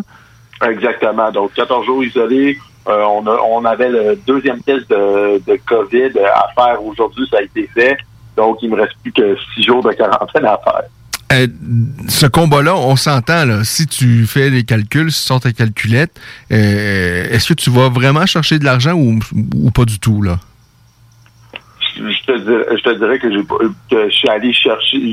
C'est quand même positif, là. Je veux dire, si on calcule revenus, dépenses, c'est- c'est quand même positif. C'est pas grand-chose, mais j'ai pas eu de réelles dépenses à faire dans le cas, dans le cas présent. Alors, vous- euh, et on, comprend que c'est vraiment par passion que tu es allé là-bas, c'est pas pour aller chercher de l'argent, mais au moins, tu perds pas d'argent. Exactement, exactement. Parce que là, faut, faut pas oublier, là, je veux dire, ça revient positivement au niveau monétaire, monétaire, mais habituellement, il n'y aurait pas eu de quarantaine à faire. Donc là, je suis quand même je suis quand même euh, confiné à la maison, donc c'est sûr que dans le cas présent, c'est c'est toujours mieux d'avoir, euh, comment je veux dire, un revenu positif revenant de cette aventure. Et tu es allé donc gagner euh, avant la décision, si je ne m'abuse? Oui, exactement. Donc, on est allé euh, remporter un KO là-bas. Donc, euh, ça, fait quand même toujours du bien de, de, de remporter par KO, mais on va voir qu'est-ce que l'avenir me réserve dans les prochains mois là-dessus. Euh, Est-ce que ça, il y a eu une hésitation pour toi avant d'accepter? euh, euh, il y en a beaucoup de boxeurs qui prennent souvent des combats à la dernière minute comme ça. euh, mais bon, toi, évidemment, euh, euh, euh, boxeur, c'est pas ta principale ressource de, euh, source de revenus. Euh, il est enseignant, Kenny, dans la vie de tous les jours. Euh, la boxe, c'est vraiment, c'est une grande passion de ta vie, ça, on, on l'a compris. Mais t'avais pas besoin de, de, de, ce combat-là pour euh, manger ou pour payer ton loyer, on s'entend? Non, exactement. Je veux dire, la seule hésitation que j'ai eue, en fait, c'est par rapport à la quarantaine. Parce que là, euh, pour, pour, les, pour les auditeurs, il faut que, faut que vous compreniez qu'il y a bien quelque chose. Le, le nombre de questions qu'on pose par rapport à la quarantaine, est-ce que tu vas être en contact avec d'autres personnes? Est-ce qu'il y a moyen d'être vraiment isolé? Vraiment, les, les, les questions sont très pointues. Donc, moi, évidemment, qu'est-ce que j'ai pu faire? Là, j'habite dans un 3,5 à Montréal avec ma copine. Ma copine, elle travaille comme, comme directrice des ventes pour rendre service à la clientèle. Elle est en contact avec des gens à chaque jour. Donc, d'un point de vue logique, il m'apparaît, il m'apparaît irresponsable d'aller faire ma quar- quarantaine dans mon logement. Donc, qu'est-ce que j'ai dû faire? J'ai dû aller m'exiler dans la résidence de mes parents qui ont un bachelor dans sol ou est-ce que je peux éviter d'être en contact avec tout le monde selon qu'est-ce que la quarantaine du gouvernement du Canada euh, euh, demande. Donc, il y a aussi ces technicalités-là qui rendent en compte et qui font, faisaient en sorte c'était la seule réflexion que j'avais par rapport à la prise de ce combat-là. Et, euh, là, qu'est-ce qui va se passer avec toi? Est-ce que tu as d'autres combats de prévu ou est-ce que tu as un objectif bien précis pour la fin de l'année 2021? Euh, c'est sûr que là, euh, on avait un projet, il est encore en cours, c'est d'aller se battre au Mexique à la fin du mois de juillet. Donc, euh, ça, on est en train de finaliser les derniers détails pour ça. Donc, euh, d'après moi, ça va être d'aller se battre au Mexique. À part de ça, si on est chanceux, peut-être d'avoir deux ou trois autres combats, peut-être des six ou des huit rounds après ça. Mais je pense que l'objectif dans mon cas, c'est vraiment juste de rester actif, de continuer à, euh, de, co- de continuer à le sport qu'on aime, euh, vraiment selon nos conditions. Bon, parle-moi maintenant euh, de ce que tu as fait durant ta quatorzaine, c'est-à-dire pas grand-chose, j'imagine. T'es cloîtré chez toi. Par contre, tu as l'occasion, de, évidemment, de de- d'avoir des petits moments de réjouissance en regardant de la bonne boxe. Est-ce qu'il y a de la bonne boxe? Est-ce qu'il y a eu de la bonne boxe au cours des derniers jours? Est-ce qu'il va y en avoir au cours des prochains jours? Ben moi je dirais là, que cette fin de semaine, là, honnêtement, on est choyé en sport de combat. Là, on s'entend euh, euh, dans- au UFC aujourd'hui, on a euh, Korean Zombie versus Danny G. Ouais. Danny G, dont j'adore la boxe et euh, dont le stand-up, la pression de, de Korean Zombie est vraiment impressionnant. En termes de boxe, c'est- quand même une journée assez chargée. On, on s'entend, il n'y aura pas des, euh, comment je veux dire, euh, des, des combats qui, qui vont passer à l'histoire. Mais on a Jamie Munga qui, qui se bat contre Camis Verezata. Munga veut s'établir comme un des gros des, un des gros noms à la division des poids moyens. C'est sur deux zones. Je pense que c'est euh, peut-être dans, dans moins d'une heure. On, on a Jermall Charlo, qui est un des deux frères jumeaux, un des deux gros champions qui vise à faire beaucoup plus dans la boxe professionnelle. Il y a, il y a call out dans les derniers mois, les Golovkin, les Canelo. Il n'est pas capable de les attirer dans le ring, mais c'est un boxeur qui est impressionnant. C'est un boxeur qui a des belles victoires à 154. Maintenant, il est champion de 160 livres. Malheureusement, parce qu'il semble que les gros noms semblent l'éviter, il va affronter un boxeur du Juan Macias Montiel qui n'a manifestement pas d'affaires dans le ring avec lui, mais c'est important pour lui de rester actif. Parce qu'à un moment donné, ces gros noms-là, les Golovkin, Canelo, ou même à 160, peu importe, ils n'auront pas le choix d'affronter Charlo. Donc ça, ça va être intéressant à voir. Mais moi, le combat qui, qui me fait vibrer aujourd'hui, et encore une fois, c'est pas à cause de, de l'adversaire, mais dans le top 3 au monde, livre pour livre, à mon humble avis, il y a un japonais du nom de Naoya, Naoya Inoue. C'est probablement le plus dur cogneur livre pour livre. C'est quoi? C'est c'est un 92 livres? C'est c'est un temps 18 livres en ce moment. J'étais pas loin, hein? C'était pas loin, mais juste pour dire, là, il, il a battu des légendes du sport. Il a battu des légendes du sport et il est quand même excessivement jeune. Champion dans quatre divisions de poids, plusieurs fois champion unifié. Juste pour dire, il a battu Jason Maloney, qui est champion du monde, Na- Nolito d'honneur, Emmanuel Rodriguez, Juan Carlos Baniano. Pour ceux qui connaissent la boxe, là, c'est, il bat gros nom après gros nom dans les petites catégories de poids.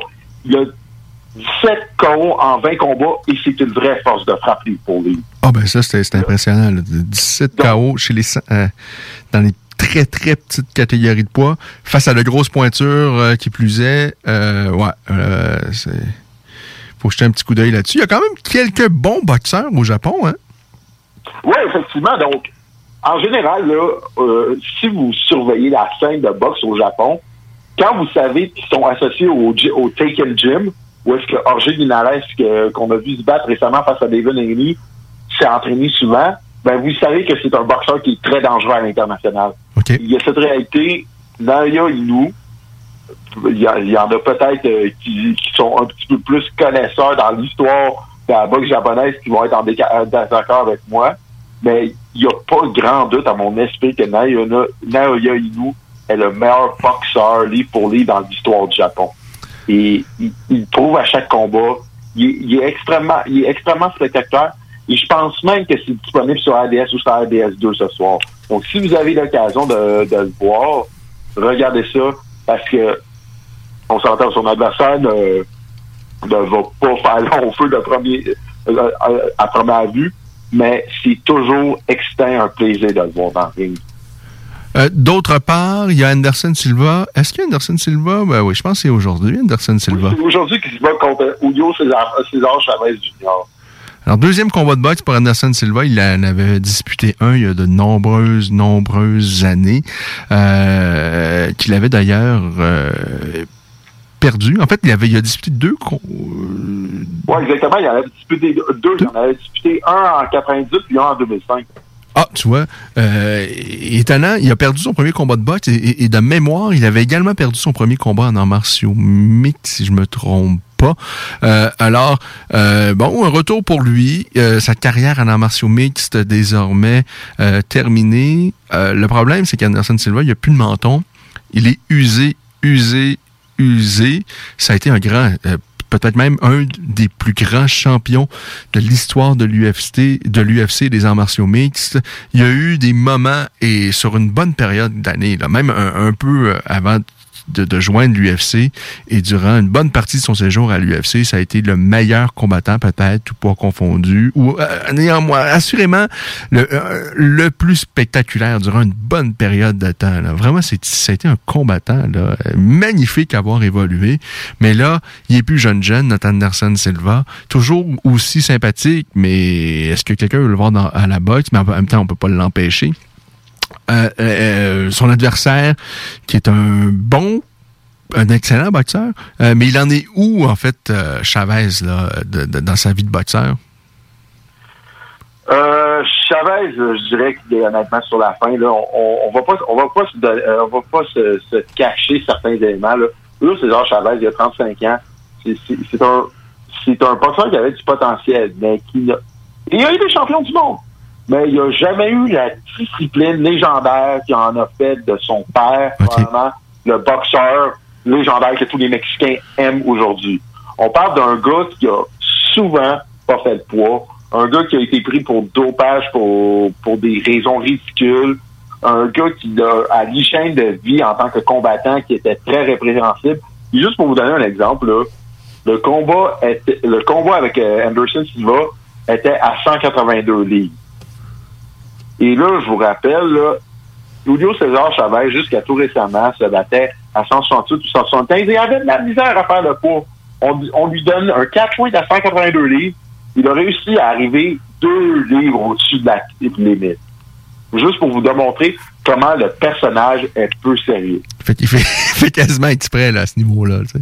Euh, euh, Est-ce qu'il y a un intérêt pour ce combat? Ben, On, on- on voit là, cette pelule, le genre de combat un peu. Euh, mais sincèrement, celui-là, euh, et en même temps, je, je serais bien heureux qu'Anderson Silva fasse beaucoup d'argent comme les YouTubers et tout ça, mais j'ai pas l'impression que ça. En tout cas, tu vas peut-être me corriger, mais j'ai pas l'impression qu'il y a beaucoup d'intérêt pour euh, Anderson Silva face à Chavez là, présentement. Ben, faut remettre ça en contexte. Au Mexique. Parce que là, il y, a- encore quelque chose qu'on doit remettre en. comment je veux dire, qu'on doit remettre en perspective. C'est que au Mexique, même si, euh, je veux dire, la majorité des gens à l'extérieur savent que Julio César Chavez Jr., euh, je veux dire, n'est pas mauvais boxeur. C'est un gars qui a été champion du monde, et etc. Mais il y a de l'engouement quand même. Pourquoi? Parce que il y a beaucoup de Mexicains qui aiment Julio César Chavez parce que c'est le fils de. C'est triste. De, de mon point de vue, c'est triste à entendre, c'est triste à savoir, mais il reste quand même que, là, juste pour vous donner un exemple, là, juste pour vous donner un indice peut-être sur les bourses, là, parce que Julio César Chavez n'a pas fait le poids hier, il donne 100 000 de sa bourse à Anderson Silva. Eh ben, c'est beaucoup d'argent. Sincèrement, je suis renversé. Je comprends pas comment il y a d'intérêt pour... il y a tellement... Et tu viens nous parler un japonais qui a probablement... euh, ben, ben, moi, le premier, là, j'avais déjà entendu le nom, mais je le connais pas. euh, je m'en tirais pas, là. Et je suis convaincu qu'il y en a plein qui ne le connaissent pas vraiment non plus, qui nous écoutent. Euh, il y, a- des beaux boxeurs jeunes qui ont faim. euh, et, là, euh, ben, tant mieux pour Anderson Silva, il mérite bien, sincèrement, mais on s'entend, ce sera pas de la... en termes de qualité de boxe, il n'y aura aucune comparaison à ce qu'on va voir, notamment du côté du japonais dont tu nous as parlé tout à l'heure. Non, non, c'est sûr qu'il y aura pas aura pas nécessairement une qualité de boxe. Et honnêtement, même Julio César Chavez, en termes de qualité de boxe, voyant le manque d'éthique qu'on a pu voir dans les dernières années, j'ai vraiment l'impression que ça va être très, très, très boiteux comme combat. Évidemment, je pense que Julio César Chavez a trop de boxe dans le corps. mais je pense pas qu'on va s'attendre à une grosse performance de sa part. Ça me surprendrait pas que ce combat-là fasse la limite. Et ça se passe au Mexique, donc? Parce que lui. OK. Parce que lui, je pense qu'il est suspendu par la commission athlétique de toute façon euh, du Nevada. J'imagine que les autres commissions athlétiques, euh, la grande majorité aux États-Unis doivent euh, s'accorder ensemble et au Mexique sont à part de ce que je comprends. Et donc Chavez face à Anderson Silva. Anderson Silva qui a, qui a plus de menton.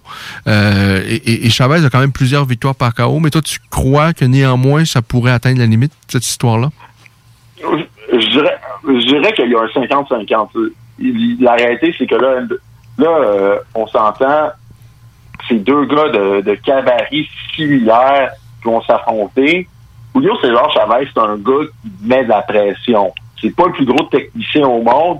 Et Anderson Silva, même si ses réflexes sont beaucoup ralentis, je m'attends à ce que son jeu de pied, même s'il est beaucoup plus lent qu'avant, puisse le porter pendant quelques- certains rounds.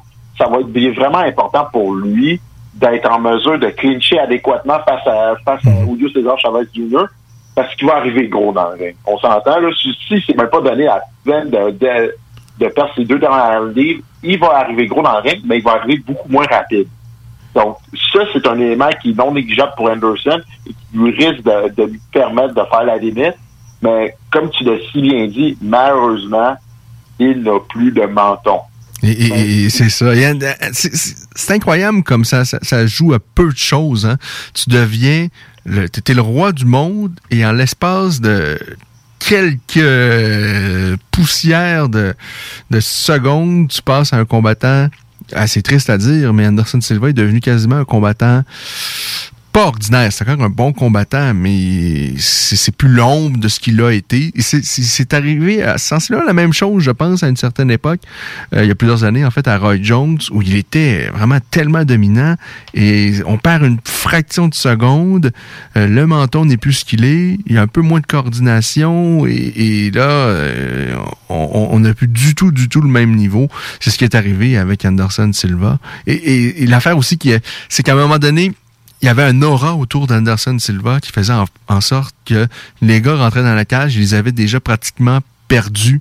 Euh, Anderson Silva était peut-être pas aussi bon que ce qu'on pensait, quoi qu'il était excellent. Là. C'est- vraiment, c'était un combattant exceptionnel. Mais les gars qui rentraient dans la cage, dans leur tête, ils avaient déjà perdu. Lorsque Forrest Griffin monte dans la cage, je pense qu'il avait déjà perdu face à, face à Anderson Silva. Et, ces gars-là pensaient qu'il n'y avait rien à faire face à Anderson Silva. Il y en a un à un moment donné qui, lui, il a, il a pas cessé d'avancer. Même lorsqu'Anderson faisait ses, ses, pitreries, il a continué d'avancer et il a mis KO, c'est Chris Wedman, et ça a mis un, un terme un peu à cette aura-là. Par la suite, ben, les gars rentraient dans la cage, ils avaient moins peur de, du phénomène d'Anderson Silva. On a vu ce que ça a donné. Il y a aussi ça aussi, je pense, qui joue en, en ligne de compte, c'est qu'à un moment donné, l'aura di- disparaît. Mais bon, Anderson Silva en action aujourd'hui. Est-ce que ce sera son ultime combat de boxe? Ben, j'imagine que ça va dépendre de comment ça va euh, se dénouer cette aventure-là face à, face à Chavez. Ah, certainement. Là, je veux que tu me parles. Ah oui, euh, ben, fini avec ça, puis ensuite, je veux que tu me parles de ce qui s'est passé en conférence. Assez particulier entre Fury et Wilder. Ben, tout ça pour dire que je pense pour de vrai qu'on risque de revoir Anderson Silva dans, dans le ring, tout dépendamment du résultat. Je, je pense pas, ça, me surprend, comme je l'ai dit, je pense que ça me surprendrait pas qu'on qu'on voit une décision arriver. Je pense que c'était sur ça que je voulais conclure. OK, ben la prédiction est lancée.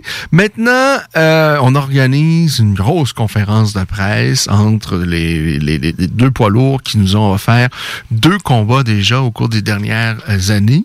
Je pense pas qu'il y a personne qui redemandait euh, qu'on complète la trilogie entre Deontay Wilder et Tyson Fury. Je pense que tout le monde souhaitait voir Fury face à Anthony Joshua. Puis j'ai même l'impression qu'à un moment donné, ça avait été quasiment annoncé. Mais bon, quoi en soit, euh, manifestement, ce sera pas le cas parce que le mois prochain, Tyson Fury a rendez-vous avec Deontay Wilder. Il y avait une conférence de presse au cours des derniers jours. Et puis, de, ce que j'ai compris, c'est que Wilder euh, a mis des écouteurs puis il a pas dit un traître mot quasiment. Ouais, exactement. Donc, juste pour mettre en contexte, tu as totalement raison. En fait, ce qui arrive, c'est que les négociations étaient à peu près terminées pour, pour Joshua Fury. Et c'est vraiment décevant parce que Wilder a utilisé un petit peu la voie légale pour forcer euh, Tyson Fury à honorer vraiment la dernière partie de son contrat, soit un combat revanche. Donc là, évidemment, on a ce combat revanche, euh, le troisième du trilogie qui est prévu au mois de juillet. Et là, on a assisté peut-être à une des, des conférences de presse un peu les, les plus spéciales des dernières c'est spécial. Tu organises une conférence de presse pour promouvoir un combat, puis il y en a un qui veut pas parler. Donc, euh, là, juste pour remettre en contexte, Wilder avait des écouteurs, vraiment des écouteurs pour vraiment bloquer le son. Donc, évidemment, il les mettait pendant que Tyson Fury était en train de... On connaît un petit peu le personnage Tyson Fury en train de, de se livrer à ses grands discours euh, vraiment où est-ce qu'il affirme qu'il va démolir euh, Wilder encore plus rapidement qu'au deuxième combat, etc.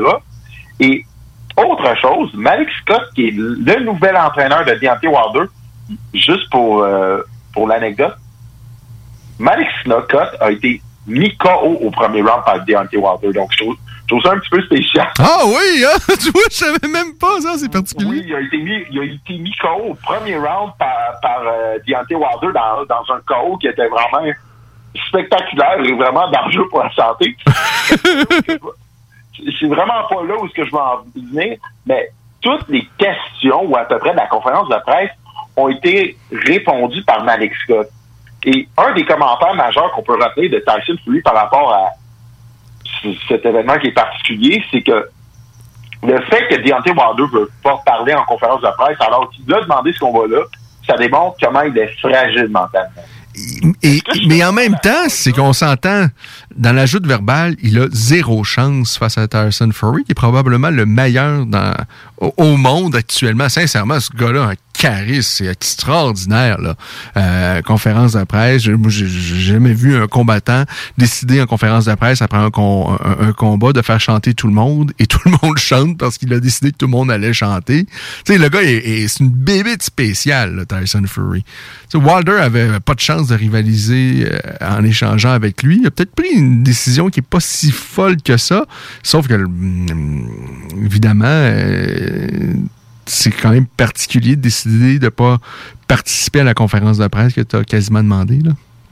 Non, c'est- très par- particulier, surtout quand on connaît le personnage de Deontay Wilder, qui, euh, comment choisir, est actuellement très flamboyant devant les médias, qui n'hésite pas à dire ce qu'il pense et qui au courant des années, euh, tenu des, des commentaires assez, euh, comment choisir, controversés devant les médias. Et je pense que ça l'a jamais dérangé. Mais on sent vraiment, et là, c'est vraiment ma perspective personnelle, que le deuxième combat face à Tyson Fury lui a fait changer de perspective, notamment par rapport à ses relations avec les médias. Pas par rapport à, à la boxe, parce que je, pense- je pense pour de vrai que Malik Scott va- ne va rien lui apporter de nouveau dans sa boxe. Je pense que on- la majorité des gens peuvent s'entendre pour, pour dire que Tyson Fury va mettre KO une autre fois Wilder. En tout cas, moi, c'est ma perspective. Mais en même temps, euh, moi, Fury, il a abordé le deuxième combat, mais je m'attendais. D'abord, moi, je, je- vais l'avouer, lorsque j'ai vu que Tyson Fury est arrivé beaucoup plus lourd dans le deuxième combat, qu'il avait changé de coach, je me suis dit, ça sent pas bon. là. Le gars, il est peut-être retombé dans ses mauvaises habitudes, mais au contraire, il est arrivé plus lourd et il y avait une raison. Il s'est servi de son poids. Il, il- a changé complètement de tactique, de stratégie. Il a surpris tout le monde. Euh, le premier, j'imagine, Deontay Wilder. Mais là, dans le troisième combat, euh, s'il arrive avec le même plan, là, ce sera pas une surprise pour Deontay Wilder. Et Peut-être que ça, ça peut changer complètement la donne. En, en même temps, je, je suis totalement d'accord avec toi sur cette perspective-là, mais qu'est-ce qui arrive aussi, c'est que là, il y a une problématique. On, on vient de se rendre compte, on, on l'avait déjà vu dans certains combats, notamment face à Louis sortir. Deontay Wilder n'est pas confortable à boxer de reculons. Et là, Ty- Tyson Fury, à 260 livres au deuxième combat, il arrive là, il a, il a out-jab, ce qu'on pouvait s'attendre, mais il met tout son poids sur Deontay Wilder, puis Deontay Wilder n'a pas les habiletés techniques pour boxer de reculons, pour le faire efficacement. Et Tyson Fury, on s'est rendu compte dans le deuxième combat, Il peut tout faire. il est capable, il est capable, non seulement il est capable de tout faire, mais il est capable de prendre des coups de Deontay Wilder. Donc, à moins que Deontay Wilder arrive vraiment avec une technique de boxe totalement euh, revampée. Ce qui est à peu près, somme toute, impossible à 32 ans, en l'espace de quelques mois, de changer. Tu tu peux, quand tu as autant de talent que Tyson Fury, c'est peut-être possible d'arriver puis de changer de stratégie puis d'arriver avec quelque chose de complètement qui va surprendre tout le monde parce que tu as tellement d'habileté. Mais en tous les cas, tu sais, les habiletés, ça, ça s'invente pas. Ça s'invente pas. Tu peux pas les découvrir. euh, ça se travaille, ça, ça se travaille, mais c'est de longue haleine. Ça se fait pas en l'espace de quelques mois, là. Non, non, t'as t'as totalement raison là-dessus. C'est pour ça que moi, je m'attends. puis Je reprends la prédiction de Tyson Fury en, en- euh, juste pour la traduire en français. Ben, il va lui, il va lui rouler dessus comme si c'était un 18 roues et que c'est un être humain. J'ai vraiment l'impression que c'est ça qui va se passer dans le troisième combat.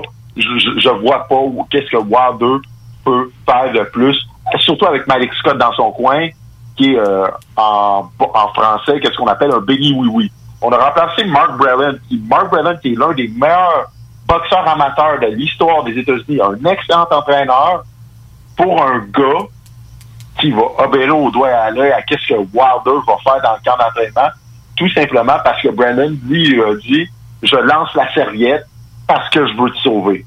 C'était, tout le monde a vu ça, c'était la, non seulement c'était euh, une bonne décision, mais je pense que c'était la décision à prendre. là. Il absolument nulle part, Wilder. Et, euh, peut-être qu'un jour, il va remercier cet entraîneur-là de lui avoir sauvé, peut-être pas la vie, mais de lui avoir donné euh, quelques années supplémentaires pour pratiquer euh, le, le- le sport de la boxe. J'ai pas cette impression-là, malheureusement. Non. J'espère que tu as raison. J'espère que tu as raison. Mais j'ai vraiment l'impression que Deontay Wilder est encore coincé dans son orgueil et que ça, ça n'arrivera pas. En, en- en 30 secondes, euh, deux petites questions sur la boxe québécoise. Dans un premier temps, des nouvelles signes de vie de Jean Pascal? Malheureusement, euh, Jean, Jean Pascal, là, depuis qu'on en a entendu parler, euh, honnêtement, il n'y a pas eu de signe de vie. Il y a eu des signes de vie de, de gens qui l'ont côtoyé. On a eu Kim Clavel, on a eu Francis Tabonner, notamment, qui ont dit qu'ils sont totalement sous le choc. Vous avez des gens qui l'ont côtoyé au courant des années qui disent jamais on pourrait croire que Jean Pascal ferait ça. Donc, euh, c'est à suivre. Je pense que, d'après moi, il est en train de préparer sa défense. OK. Et pour ce qui est de la boxe québécoise, qu'est-ce qu'on a à surveiller là, dans les prochaines semaines, prochains jours, prochains mois? 16 juillet, il y a un événement de Tiger Management. Si je me rappelle bien, c'est à Shawinigan. Vous allez voir beaucoup de gars. Euh, vous allez voir euh, Sadreddin Akhmedov, Alexandre Gaumont, etc. Et 20 août, au stade Uniprix, Tim Clavel, et vous allez notamment avoir euh, beaucoup de boxeurs qui vont être en sous-cap. Ça va être intéressant à voir. Et finalement, 20 septembre, deux combats de championnat du monde. Oscar de Rivas contre Brian Jennings 2. Vous avez Marielle Dicker contre Patricia Bergood. Donc, la boxe commence à repartir. Les sports de combat commencent à repartir au Québec. Yes. C'est le temps de commencer à acheter vos billets pour tous les événements. Oh oui, c'est un beau message, Kenny. Un énorme merci à toi. Bonne fin de quatorzaine. Et puis, je te dis à très bientôt. À très bientôt. Salut, Kenny. Hey, salut tout le monde, c'est Dom Perrault du Party 969. On va se le dire, les plus belles boutiques de vapotage, c'est Vapking. Vapking Saint-Romuald, Lévis, Lauson, Saint-Nicolas et Sainte-Marie. Allez faire votre tour, vous allez voir, la gang est vraiment cool. Pour savoir les heures d'ouverture, référez-vous à la page Facebook Vapking Saint-Romuald. Vous avez des questions? Simplement nous téléphoner au 418-903-8282. Donc, c'est pas compliqué. Allez faire un tour chez Vapking. Oui, oui, oui. Chez Rinfraie Volkswagen Levy, vos trois premiers versements sont gratuits sur nos Golf et Tiguan 2021. En plus d'un taux de financement de 0% d'intérêt jusqu'à 60 mois. Oui, où ça? Chez Rinfraie Volkswagen Levy, on vous dit oui. Pour bien débuter votre journée, la Fromagerie Victoria vous invite à venir essayer leur gamme de déjeuners traditionnels. Un déjeuner comme à la maison, dans une ambiance familiale et accueillante. Il y en a pour tous les goûts. Venez essayer le déjeuner traditionnel ou la succulente poutine déjeuner. Ou encore, pour les enfants, la délicieuse gaufre faite maison. Débutez votre journée à la Fromagerie Victoria avec un déjeuner qui sera combler toute la famille. What's cracking, y'all? This is Be Real, the Buddha Master from Cypress Hill. 24-7 Radio 420. CJMD 96.9, Lévis. Alors, on va parler euh, chien pour la dernière demi-heure de l'émission. C'est donc la voix de Rufus maintenant qui euh, prend euh, l'antenne et qui va nous amener jusqu'à 18h et on va parler d'une belle bête cette semaine. On parle du boxeur. Euh, on a eu l'occasion vraiment de parler de beaux chiens au cours des euh, premières, mais des dernières semaines de cette, cette, nouvelle formule où on parle chien pour la dernière demi-heure. Et ce soir, je vous dis, j'ai un faible pour le boxeur et on va en parler avec quelqu'un qui en fait l'élevage. Il s'appelle euh, et, et je vous dis, euh, on va, je pense que vraiment c'est une belle bête. On a eu l'occasion de parler du bulldog américain également, euh, mais là, le boxeur, c'est particulier.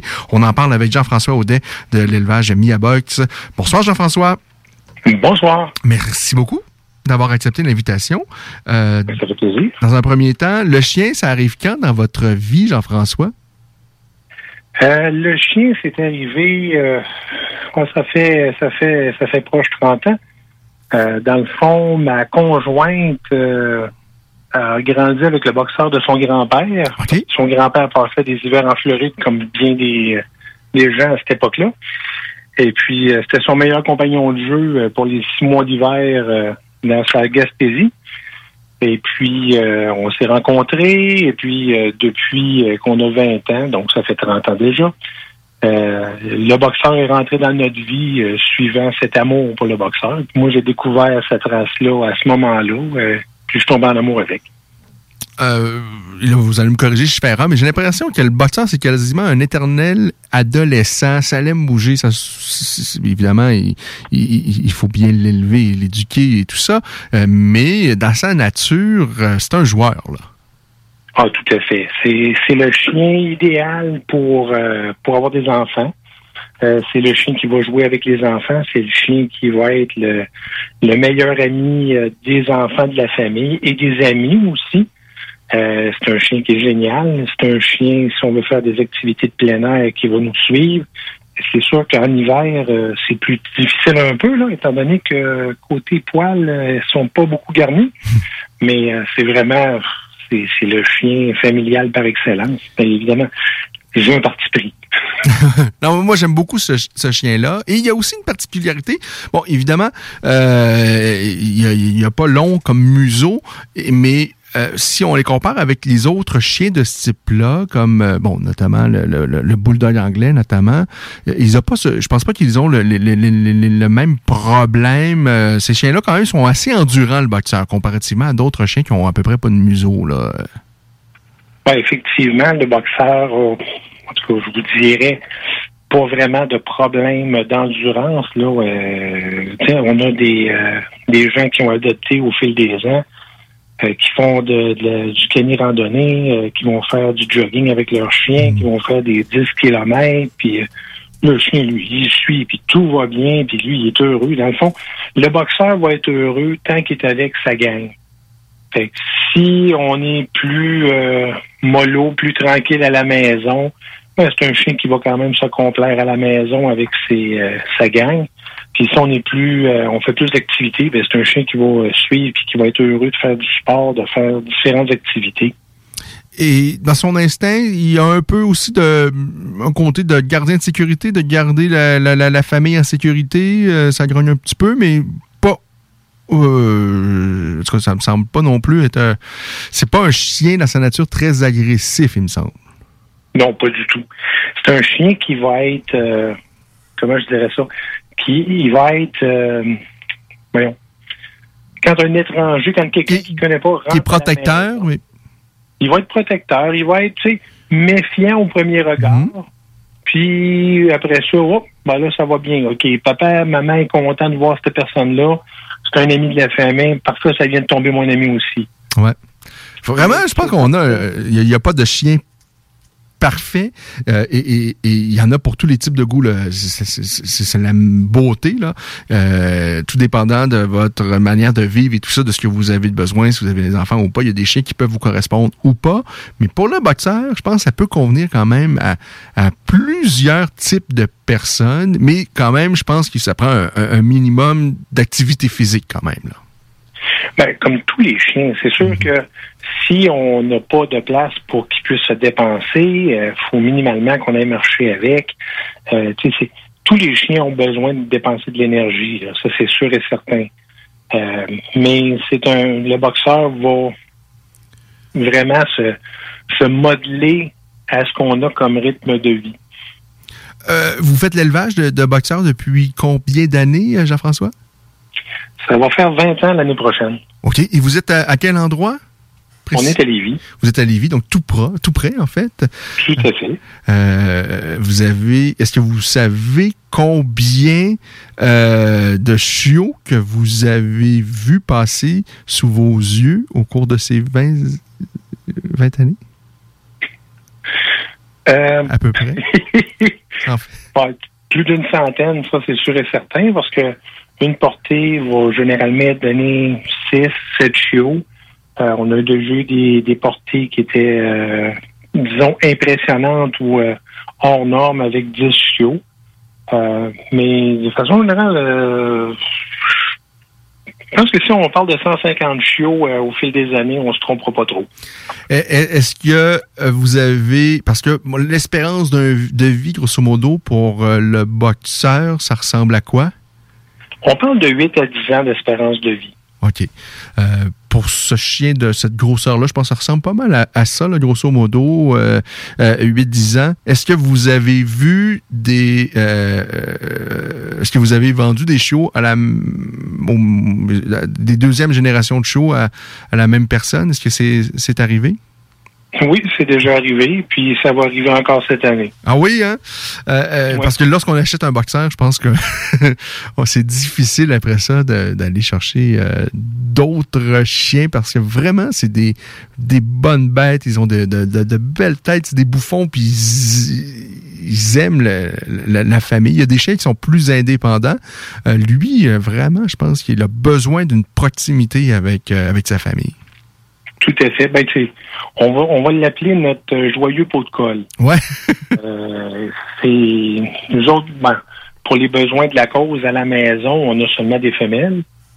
Euh, parce que gérer mâle et femelle dans la même maison, ça se fait, c'est juste que ça demande beaucoup de vigilance. Euh, surtout quand on a des, euh, des chiens qui sont complets, nécessairement. Mais euh, les femelles, c'est des pots de colle. là. Euh, on est assis sur le fauteuil, euh, ça va se faire un chemin pour venir monter sur le fauteuil, même si on n'a pas le droit. Ça, euh, je vous avouerai qu'on a abandonné déjà plusieurs années. Puis le mâle, lui, il va être pot de colle, mais un peu moins. OK. Un mâle, lui, tu sais, il va être couché au pied, à côté du fauteuil. Il va être dans une bulle, là, euh, quand même pas très grande, mais tu sais, il, il va être correct couché à côté de nous autres. Pas besoin de nous toucher nécessairement, mais les femelles, euh, de façon générale, euh, c'est, on est assis, il faut qu'ils soient collés sur nous autres. Est-ce que euh, parmi les gens à qui vous avez euh, donc euh, trouvé preneur pour vos chiots, est-ce que il y avait parmi ces, cette clientèle-là des gens qui c'était un deuxième chien dans la famille? Est-ce que les, les boxeurs ont l'habitude de- d'avoir euh, de bonnes relations avec leurs congénères Ben, de façon générale, oui. Surtout quand on va euh, quand on va amener un nouveau un nouveau venu dans une maison, euh, tu sais, si on prend un bébé boxeur, on peut l'amener euh, vivre avec à peu près n'importe quelle autre race de chien. Euh, ça, il n'y a pas de problème. La chose qu'on va voir à l'occasion, des fois, bon, évidemment, euh, depuis trois ans, la taille de queue et euh, ben, en tout cas, c'est devenu interdit pendant un certain temps, puis finalement, c'est une recommandation qui a été faite par l'Ordre des médecins vétérinaires de ne plus tailler les queues. Donc, euh, disons qu'aujourd'hui, moi, les queues ici, euh, on les fait plus tailler, là, euh, histoire de de pas euh, comment je De respecter, c'est toujours la loi ou? Ben, c'est pas l'Ordre des médecins vétérinaires à l'origine avait fait passer ça comme étant une loi. Ok, là c'est seulement c'est devenu seulement une recommandation? Oui, parce que ça avait été emmené en cours par euh, certaines personnes. Et puis finalement, il a été démontré que l'Ordre des médecins vétérinaires ne pouvait pas imposer une loi. Ok. Euh, donc, c'est ça a juste effet de recommandation auprès de- des membres vétérinaires. Donc, euh, je vous dirais que la majorité des vétérinaires ne font plus de taille de queue. Euh, dans certains cas, si c'est pour la santé du chien, ils vont le faire. Mais euh, tailler les queues là, des, euh, des chiots à la naissance comme ça se faisait avant, euh, la majorité ne le font plus. Donc, Mais quel est les- il n'y a pas vraiment d'utilité outre qu'esthétisme à la coupe de à couper la queue d'un d'un chien? En réalité, il faut remonter dans l'histoire du boxeur, parce que le boxeur est apparu euh, en Allemagne, bien entendu, et puis est apparu euh, au moment de la Première Guerre. Donc, c'est un chien qui a été utilisé euh, en Allemagne comme chien d'escorte, comme chien de défense, comme chien de garde, euh, qui était très bon à ça d'ailleurs. Fait que c'est pour ça qu'à l'époque, les queues étaient taillées très courtes et qu'il y avait aussi les oreilles taillées. Donc, si on retrouve des photos d'époque des boxeurs, euh, on va voir ce qu'on appelle euh, la taille de combat, c'est-à-dire un pavillon d'oreille qui est très, très court, euh, de façon à ce que si le chien se retrouvait impliqué dans un combat justement avec un autre chien, ben, à ce moment-là, il y avait moins de chances de se faire blesser en se faisant arracher une oreille ou en se faisant arracher la queue. OK. Donc, l'origine de la taille vient de là. Et puis, euh, c'est sûr que, euh, bon, moi, je parle avec des éleveurs qui sont en Ontario aussi, qui sont un petit peu plus puristes que moi. Et puis, euh, eux autres, ils disent, ben, le chien, quand il a été créé, c'était, ça, il a été fait pour ça. Donc, on devrait maintenir ça. Euh, dans une certaine mesure, je suis un peu d'accord parce que euh, un boxeur avec la queue taillée, les oreilles taillées, ça n'a vraiment pas le même look. Euh, mais en même temps, le boxeur avec sa queue naturelle et ses oreilles naturelles, euh, il donne un, air de bon enfant. Ils ont l'air beaucoup moins, euh, comme je dirais, je marche avec mon chien qui a les oreilles taillées, puis euh, les gens changent de trottoir. Tandis que quand je marche avec ma petite qui a sa queue naturelle puis ses oreilles naturelles, ben, les gens la regardent avec beaucoup moins d'appréhension, disons-le de même. OK. Euh, euh, Il y a d'autres euh, chiens qui peuvent lui ressembler, euh, bon, que ce soit physiquement ou même peut-être un peu dans le comportement. Euh, d'autres euh, molosses, euh, que ce soit le bulldog américain, le canet corso, euh, le, le argentin. Est-ce que vous connaissez un peu ces races-là? Est-ce que vous êtes en mesure de faire quelques comparaisons? Est-ce qu'il y a une race en particulier qui lui ressemble euh, plus qu'un- qu'une autre? Ben, moi, je dirais, je connais pas beaucoup les autres races. Tu sais, oui, je suis capable de les reconnaître. Parce que quand on va en compétition, nécessairement, on, côtoie- on côtoie plein d'autres races. Euh, le dog de Bordeaux, j'ai eu l'occasion de côtoyer un éleveur. Et puis, le dog de Bordeaux va être beaucoup plus pâteau, Oui, moi, nécessairement, parce que euh, ces 150 livres font que Ah, c'est énorme. C'est plus pesant à traîner. Et on a parlé à un éleveur, justement, de, de, de, Doug de Bardo, il y a quoi, deux, trois semaines. euh, c'est ça, c'est- c'est- c'est c'est beaucoup moins sportif, là. C'est ça, c'est moins sportif, mais c'est un chien qui aime jouer quand même, qui aime être avec ses maîtres. Fait que, de ceux que je connais, moi je dirais que le Doc de Bordeaux a un tempérament qui va ressembler au boxeur, mais moins énergique. Mhm. Euh, et c'est euh, le, genre de chien qu'on aime ou qu'on n'aime pas physiquement parce qu'il y en a qui peuvent être rebutés un peu euh, avec ces babines-là. Ça peut faire peur un peu, surtout, quand, on les connaît pas, mais sincèrement, euh, c'est- des chiens euh, qui sont très, très affectueux, très, euh, très familiales, là, contrairement peut-être à, à ce que leur apparence peuvent dégager. Euh, parmi vos, vos, on a parlé durant la pandémie que euh, il y a plusieurs euh, personnes qui voulaient justement aller euh, s'acheter, avoir des- un chien à la maison. Est-ce que vous avez constaté ça? Est-ce qu'il y, y a plus de demandes pour vos chiots par les temps qui courent? C'est c'est complètement fou. Ah oui? Normalement, nous autres, on a généralement une portée par année. Bon, des fois, ça va aller aux deux ans parce que, bon, comme là, présentement, euh, la prochaine, on a une portée présentement et la prochaine portée va probablement aller juste dans deux ans parce que quand on regarde toutes nos choses, nous, on laisse toujours une chaleur entre deux portées pour notre femelle. Et puis, notre femelle qui est en âge de reproduire présentement, ben, elle a des chaleurs à peu près aux 10 mois. Donc, euh, ça nous mène euh, probablement plus dans deux ans. Mais de façon générale, de bon an, mal an, j'ai à peu près une cinquantaine de demandes par année. Euh, si je fais le, le- le tour là, de toutes les demandes que j'ai eues depuis le mois de janvier, j'ai probablement atteint le 600 demandes. OK. c'est c'est complètement fou. Là, cette année, c'est ça n'a juste pas de bon sens. Là. Puis, tu sais, c'est les messages, là, j'en reçois, euh, j'en reçois trois, quatre, cinq par jour. Euh, c'est c'est fou, là. Et là, donc, vous avez une portée présentement, et on, euh, bon, euh, c'est c'est c'est- de l'ouvrage, j'imagine. Là, Euh, je, devine que euh, c'est pas vos, euh, c'est pas les, les, les c'est pas des vacances là présentement votre vie là.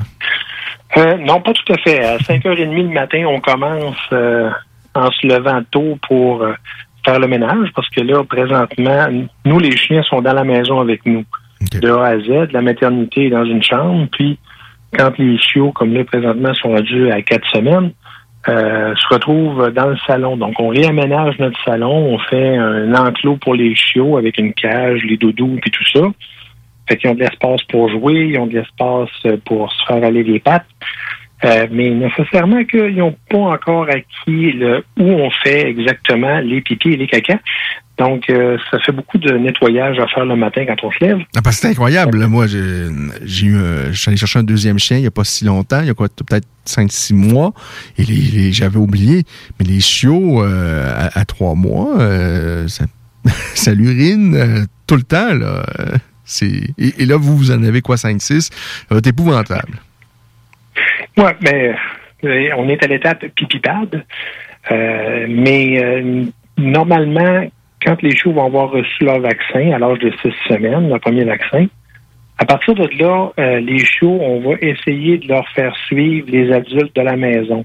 Ah oui, OK. Parce que dans la maison, ben, j'ai l'arrière-grand-mère de la portée, j'ai évidemment la mère et la tante de la portée. Donc, j'ai trois adultes. Donc, on, à ce moment-là, ce qu'on essaie de faire, c'est quand on se lève, on sort les adultes, puis on sort aussi les petits pour que les petits suivent les adultes à l'extérieur, puis faire leur premier pipi du matin dehors. Et aussi les cacas. Euh, mais bon, ça, ça donne une certaine base de propreté, en guillemets, mais c'est certain qu'un chiot, normalement, va être capable de retenir son envie d'uriner à peu près le même nombre d'heures que son nombre de mois.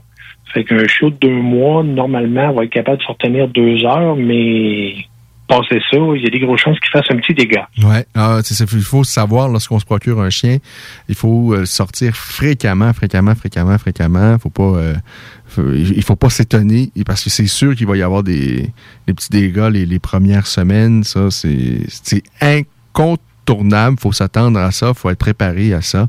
Euh, Lorsqu'on s'achète un, un, un chiot, on s'achète pas un, un bibelot là, c'est pas un toutou. Euh, c'est- de l'ouvrage les premiers mois. Moi, j'avais un peu oublié ça. C'est vraiment de l'ouvrage, mais en même temps, c'est là où on tisse les liens, où on comprend, on apprend à le connaître et, c'est- euh, somme toute avec le recul après ça, on s'aperçoit que finalement on a passé des beaux moments, même si ça a été beaucoup de travail.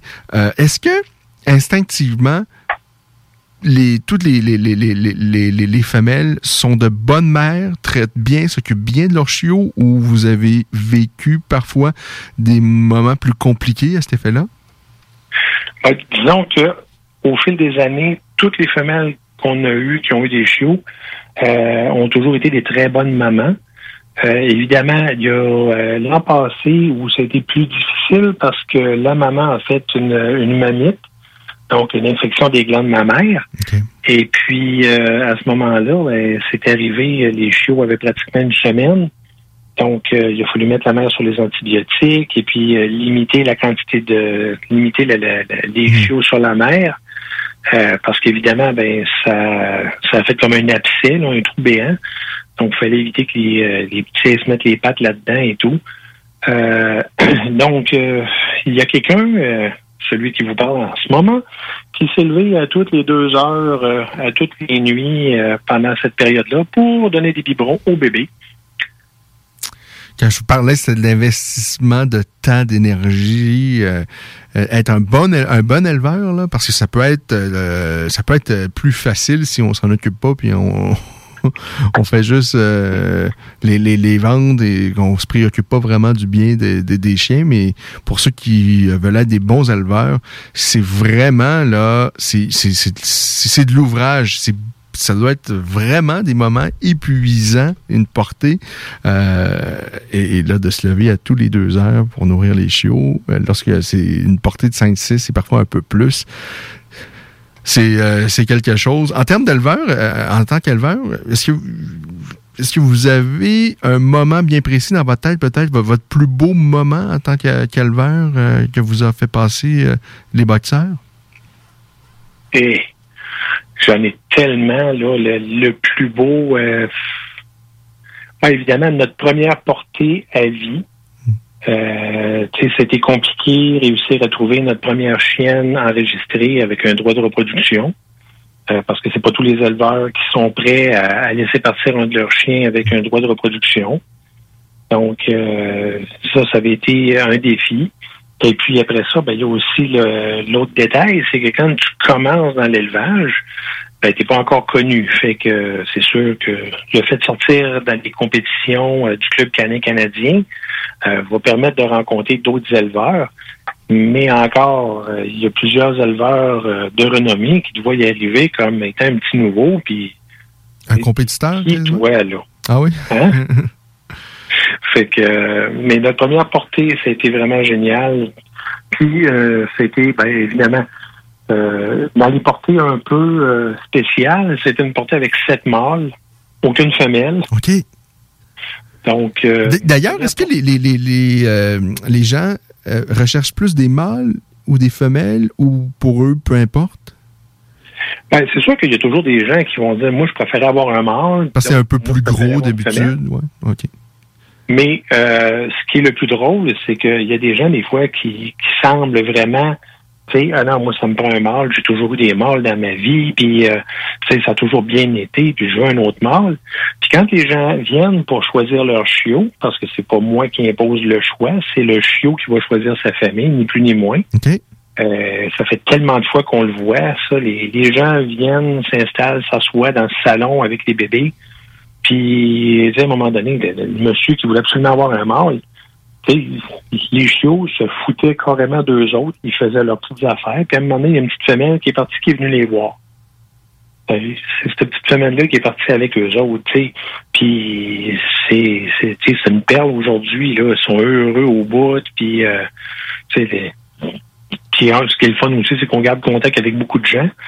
Fait que c'est plaisant. On a des nouvelles des chiots. Puis moi, mon travail m'amène sur la route beaucoup. Et puis on a des chiots euh, de Gatineau jusqu'à Gaspé. Et puis euh, ben, mon travail m'amenant sur la route, ça arrive à l'occasion que je fais un croche puis je m'arrange pour aller voir les gens qui ont, qui ont nos bébés. Oh oui. On essaie de garder contact, c'est plaisant. Tu sais, de voir aussi moi, comme éleveur, ça me donne aussi un bon indice. Est-ce que c'est un bel accouplement que j'ai fait? Est-ce qu'on a fait le bon choix? Parce que quand on s'assoit puis qu'on commence à éplucher les pédigris, bon, le pédigree de ma femelle, je le connais pas bien par cœur, mais le pédigree du mâle que je vais utiliser, parce que de façon générale, je fais affaire avec d'autres éleveurs qui ont des mâles. OK. Ben là, je regarde les pédigris. Bon, OK, est-ce que ça, ça marcherait avec ça? Puis, euh, c'est c'est beaucoup d'heures à se poser des questions. Puis là, quand les chiots viennent au monde, ben, merveilleux, ils sont tous beaux, mais un chiot, c'est toujours beau. C'est pas compliqué. Euh, par contre, quand ils deviennent adultes, ben, on espère qu'ils gardent le standard du boxeur comme on voulait l'avoir. Parce que le standard de race, ben, ça veut un- ça se veut un chien qui est quand même carré, dans le sens qu'il va être de l'épaule à la queue, va être aussi long que haut de la terre aller à l'épaule. Fait au niveau du body, on veut que ce soit un carré. On veut que la tête soit carrée aussi et le museau. Fait qu'un cube sur un cube. Fait que la, la tête est importante, puis le body aussi, parce que bon, ben, c'est un chien qui n'a pas de poil, ben, qui a pas de poil, qui a un poil très court. Donc, on va voir euh, sa conformation de A à Z. Fait qu'on espère que quand on a fait notre choix pour l'accouplement, ben, on a choisi le bon mâle en fonction de notre femelle, puis que on va avoir des chiots qui vont être dans le standard parce que c'est sûr que de façon générale, les chiots qui partent de chez nous, euh, c'est des chiots qui vont être des chiots de famille. Donc, les gens feront pas de compétition avec leurs chiens. Mais moi, à travers ça, ben souvent, je vais me garder un chiot sur la portée. Parce que ben, je fais de la compétition, tu sais, je suis membre du Club canin canadien, donc euh, Mais vous gardez seulement des femelles, c'est ça? Oui, ben je vais à l'occasion garder des mâles, sauf que les mâles, je m'arrange qu'ils soient ailleurs que chez moi. OK. Donc, on met la famille. euh, Euh, euh, Est-ce que ce serait possible d'avoir un mâle castré pour vivre avec les, les- des femelles? Est-ce que ça éviterait tous les problèmes ou il y, aura- il y a toujours. il peut y avoir donc, des. ça, il y aurait un mâle castré, de façon générale, il n'y aura pas de problème avec les femelles, parce que quand les femelles sont en chaleur, lui, il, il s'en fout un peu comme dans l'an 40. OK. Donc, ça, il n'y aurait pas de problème. Par contre, si je garde un mâle dans le but de faire de l'élevage, ben, je suis obligé de garder un mâle complet. Et il faut aussi savoir, je pense que c'est plus recommandé, ben, je ne sais pas si ça l'a déjà été, mais de il faut pas castrer les, les, les, les mâles jeunes. Parce que de, de ce que je peux lire présentement dans la littérature, de ce que je comprends, c'est qu'on recommande de castrer les chiens euh, euh, après que lorsqu'ils ont atteint leur maturité physiquement, je pense. Tout à fait. Parce que, veut, veut pas, ben, spécialement chez le mâle, euh, si on veut que notre mâle se développe puis prenne le, le, le coffre d'un boxeur mâle, le poitrail, là, si on veut qu'il élargisse, qu'il prenne sa pleine, son plein potentiel, disons-le de même, euh, il a besoin de ses hormones. Fait que la testostérone euh, étant aidante à ce niveau-là, c'est sûr que si on stérilise trop jeune, ben on va se retrouver avec un mâle qui va peut-être avoir une shape plus euh, plus effilée, qui va euh, peut-être plus avoir un look de, de, de femelle, parce que bon, nécessairement les femelles n'ont pas le même poitrail qu'un mâle, là. Et, et la maturité physique chez un mâle boxeur, c'est quoi, un an et demi autour de ça ou? Un an et demi, deux ans, oui. Oh, deux, ok, jusqu'à deux ans. Je pense qu'on a, on a fait un petit tour. Ça aurait pu être. euh, je suis sûr que vous auriez plein d'autres choses à nous dire. Peut-être qu'on aura l'occasion de se reparler éventuellement. Euh, Jean-François, un grand merci à vous. Et j'invite les gens, s'ils veulent euh, en savoir un peu plus, euh, ben, votre élevage sur Facebook, c'est Miabox Chien Boxeur. Euh, vous avez. euh, ben, J'imagine qu'il n'y a pas de chiot disponible présentement? Non, les chiots ont déjà toute leur famille. Mais bon, euh, il y a toujours possibilité, j'imagine, d'être sur une liste d'attente et d'attendre qu'une opportunité se présente. Et de toutes les façons, je pense que la meilleure des choses, c'est, je sais que c'est décourageant un peu pour les gens d'être sur une liste d'attente. Les gens, souvent, lorsqu'on veut un chien, c'est tout de suite. Mais la meilleure des choses, souvent, c'est d'attendre, de bien se préparer, de lire un peu, de, de découvrir un peu, parce que c'est c'est quand même plus de... de, de- ça, ça demande un minimum de préparation. Un chien qui rentre dans une vie, c'est ça change bien des choses. C'est important de se préparer. Oui, et puis il faut aussi se souvenir que les 8 à 10 prochaines années, ben il va falloir penser en fonction qu'on a un chien à la maison puis qu'il faut s'en occuper. Effectivement. Donc, euh, les deux semaines de vacances à Cuba, ben, il va falloir qu'on ait quelqu'un pour s'occuper de notre chien parce que malheureusement, j'en ai jamais vu dans les resorts à Cuba. Hey Jean-François, un énorme merci et puis euh, longue vie à vous et à vos chiens et au plaisir de se reparler. Merci beaucoup. Au revoir. C'est tout pour nous. Je vous souhaite de passer une agréable soirée. On est de retour samedi prochain, 16h pour la Voix des guerriers, 17h30 pour la Voix de Rufus. Et nous, on vous laisse évidemment entre bonne compagnie. Il y aura de la superbe musique sur CJMD toute la soirée. On va vous divertir. Bye, ciao, samedi prochain, 16h. C'est un rendez-vous. Salut, c'est Babu, c'est le temps de rénover. Toiture, portes et fenêtres, patio, revêtement extérieur, pensez DBL. Cuisine, sous-sol, salle de bain, pensez DBL. Dépassez vos attentes, respectez votre budget et so- Hi, I'm Daniel, founder of Pretty Litter. Did you know cats tend to hide symptoms of sickness and pain? I learned this the hard way after losing my cat, Gingy. So I created Pretty Litter, a health monitoring litter that helps detect early signs of illness by changing colors, saving you money and potentially your cat's life. Pretty Litter is veterinarian developed, and it's the easiest way to keep tabs on your fur baby's health right at home. Go to prettylitter.com and use code ACAST for 20% off your first order and a free cat toy. Terms and conditions apply. See site for details.